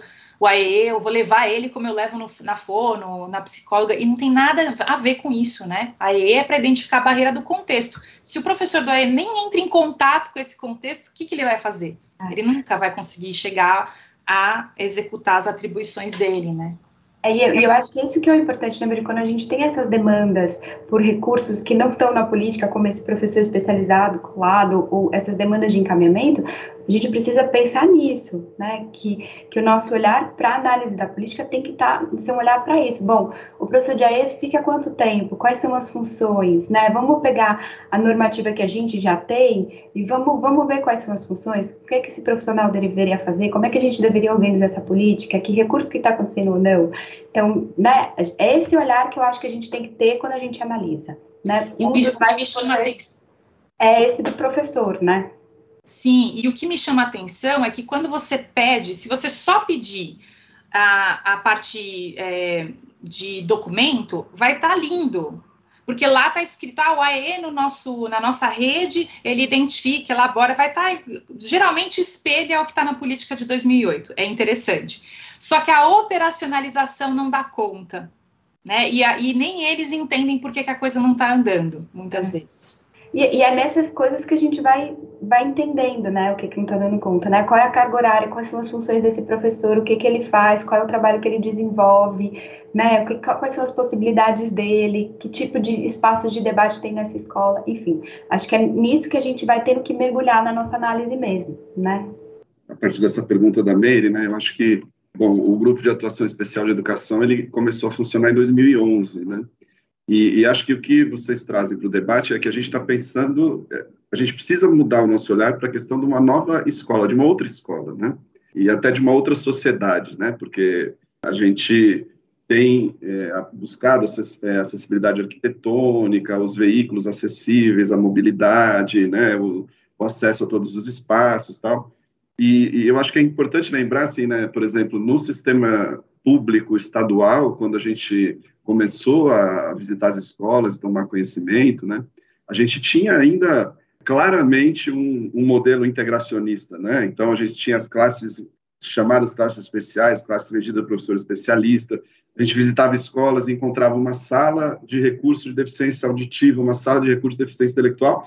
Tinha escola que tinha sala de deficiência física com a ACD dentro da escola fazendo terapias, assim, né? Então, a gente vem ao longo do tempo cobrando, né, essa, essa mudança, né, na, na organização da política pública é, estadual. Esse tema que você coloca do professor de atendimento educacional especializado noturno escolar é uma demanda que a gente vem fazendo já há algum tempo Ontem eu tive uma reunião com a secretaria, parece que isso vai ser concretizado com maior ênfase, vamos aguardar. A gente tem no município de São Paulo, por exemplo, hoje já a, o chamado AE colaborativo, né, em que isso acontece um pouco, um pouco melhor, mas eu acho que é assim, até, claro, né, a gente é, tem que cobrar e está cobrando, a gente está fazendo a reflexão aqui no Ministério Público também, mas eu acho fundamental esse tipo de, de evento de formação, porque tem uma barreira de atitude, né, uma certa crença cristalizada que talvez seja mais a mais difícil de romper, inclusive em quem é, planeja a política pública, né? A gente viu esses dias aí o ministro dizendo que criança com deficiência atrapalha, depois fez algumas ressalvas, mas disse, né? E aí, para quem dá valor à palavra, ao significante dito, está dito e pronto. A gente está chegando no final, eu só queria fazer uma, um comentário de, legal, né, do ponto de vista legal, vocês mencionaram o acompanhante especializado da lei Berenice Piana, o decreto 8368, né, ele também traz um, um, termo que eu acho muito interessante, porque ele fala, né, que o acompanhante especializado, além daquelas atividades, né, da vida diária, ele também teria uma função de facilitador de comunicação e interação social, mas tem uma expressão ali que às vezes as pessoas esquecem, que é no contexto escolar, né? Acho que é isso no contexto escolar. Quer dizer, se não tiver vinculado ao projeto político-pedagógico daquela escola e não fizer sentido no contexto escolar, está fora do que está previsto no decreto. E aí, passando para as considerações finais, eu queria passar com uma pergunta da Fabiane Sanches, porque eu acho que ela é uma pergunta muito direta, né? Mas e aí vocês fiquem à vontade também para as considerações finais. ela pergunta assim: então, o AE elimina as barreiras e quem ensina a criança com deficiência intelectual é o professor da sala de aula? Então, com essa pergunta, eu passo para a Meire e para a Larissa para suas considerações finais, já reiterando meu agradecimento mais uma vez. Muito obrigado. Fabiane, simples assim. É, a resposta é sim. O professor de sala comum é quem ensina as crianças. É a, a, a função do professor, se você for pegar é, o contrato de um professor em escola privada ou o, o edital do concurso público, né, e a lei que regulamenta a função de um professor, você vai ver ali as atribuições. Então, planejar aula, organizar materiais, tem toda aquela listinha ali de coisas que é ensinar os conteúdos, organizar o currículo, cuidar da presença, mandar, né, para preencher as coisas, enfim, tem toda um, um, uma lista de coisas. Então, se a gente recuperar ali a minha primeira fala de que a gente tem que parar de tornar exótica a existência da pessoa com deficiência para compreendê-la como um sujeito de direito, o professor do, da sala comum ele vai fazer, vai cumprir a sua tarefa para todos os estudantes da turma, e isso, obviamente, inclui o, o estudante com deficiência. Então, o, o, responsável pelo ensino de conteúdo é o professor de sala comum.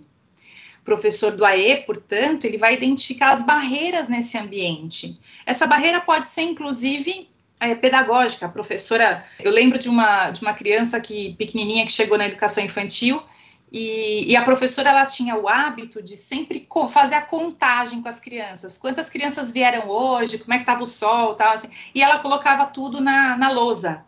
E aí chegou uma criança que, que não enxergava.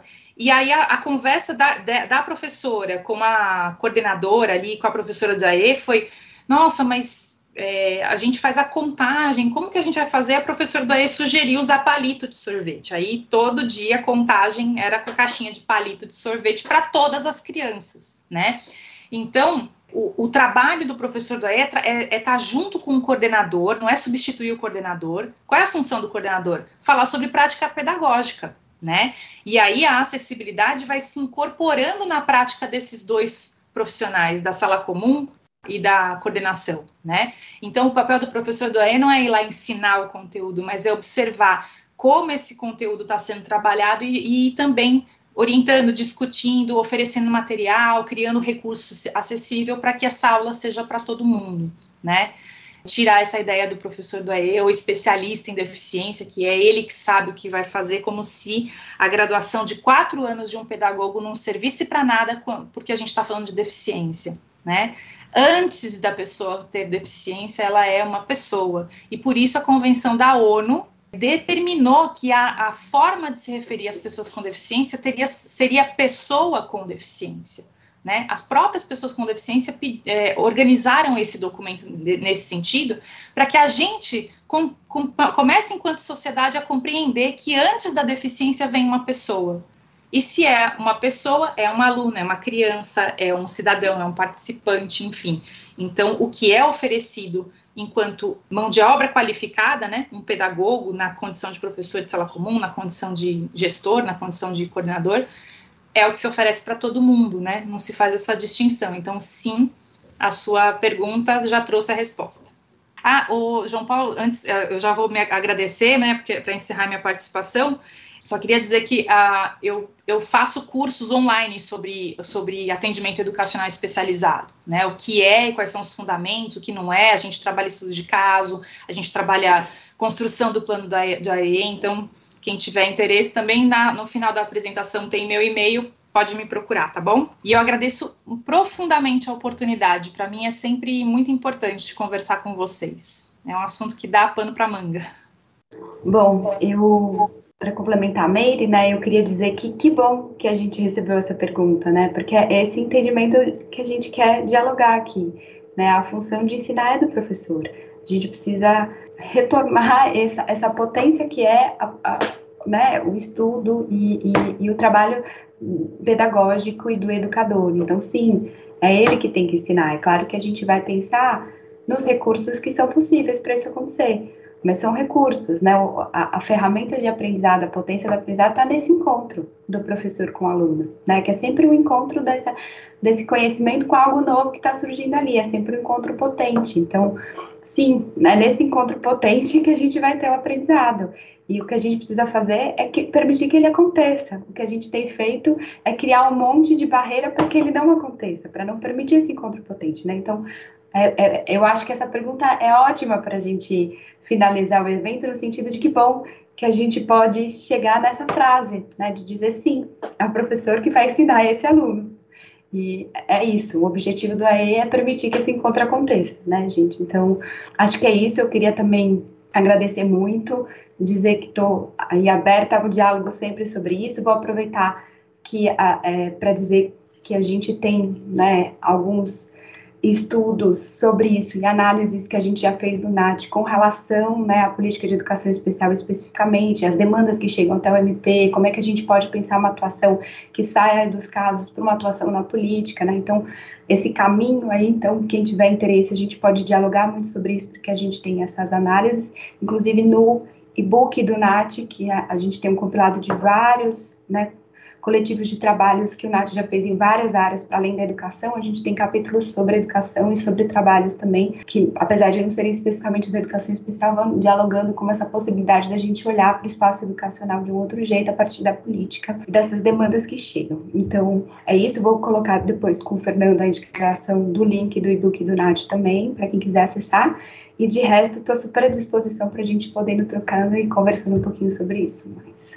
Obrigado mais uma vez a Larissa Meire, nossas palestrantes, e agradecer de novo à Escola Superior do Ministério Público, toda a equipe que nos auxiliou aqui na realização do evento, agradecer ao Anderson a Janaína, nossos intérpretes de Libras, e principalmente agradecer a todas as pessoas que acompanham o evento, né? Para mim foi muito, muito rico e eu acho que é importante a gente refletir sobre tudo que foi dito, compartilhar, né, essas esses saberes, criticar, é, elogiar, colocar em prática, mas precisamos ir adiante e evitar retrocessos, né? Então, nós seguimos aqui no Ministério Público na defesa intransigente de uma educação inclusiva para todos e incondicional. Certo? Muito obrigado. Uma boa tarde a todas, todos e todas.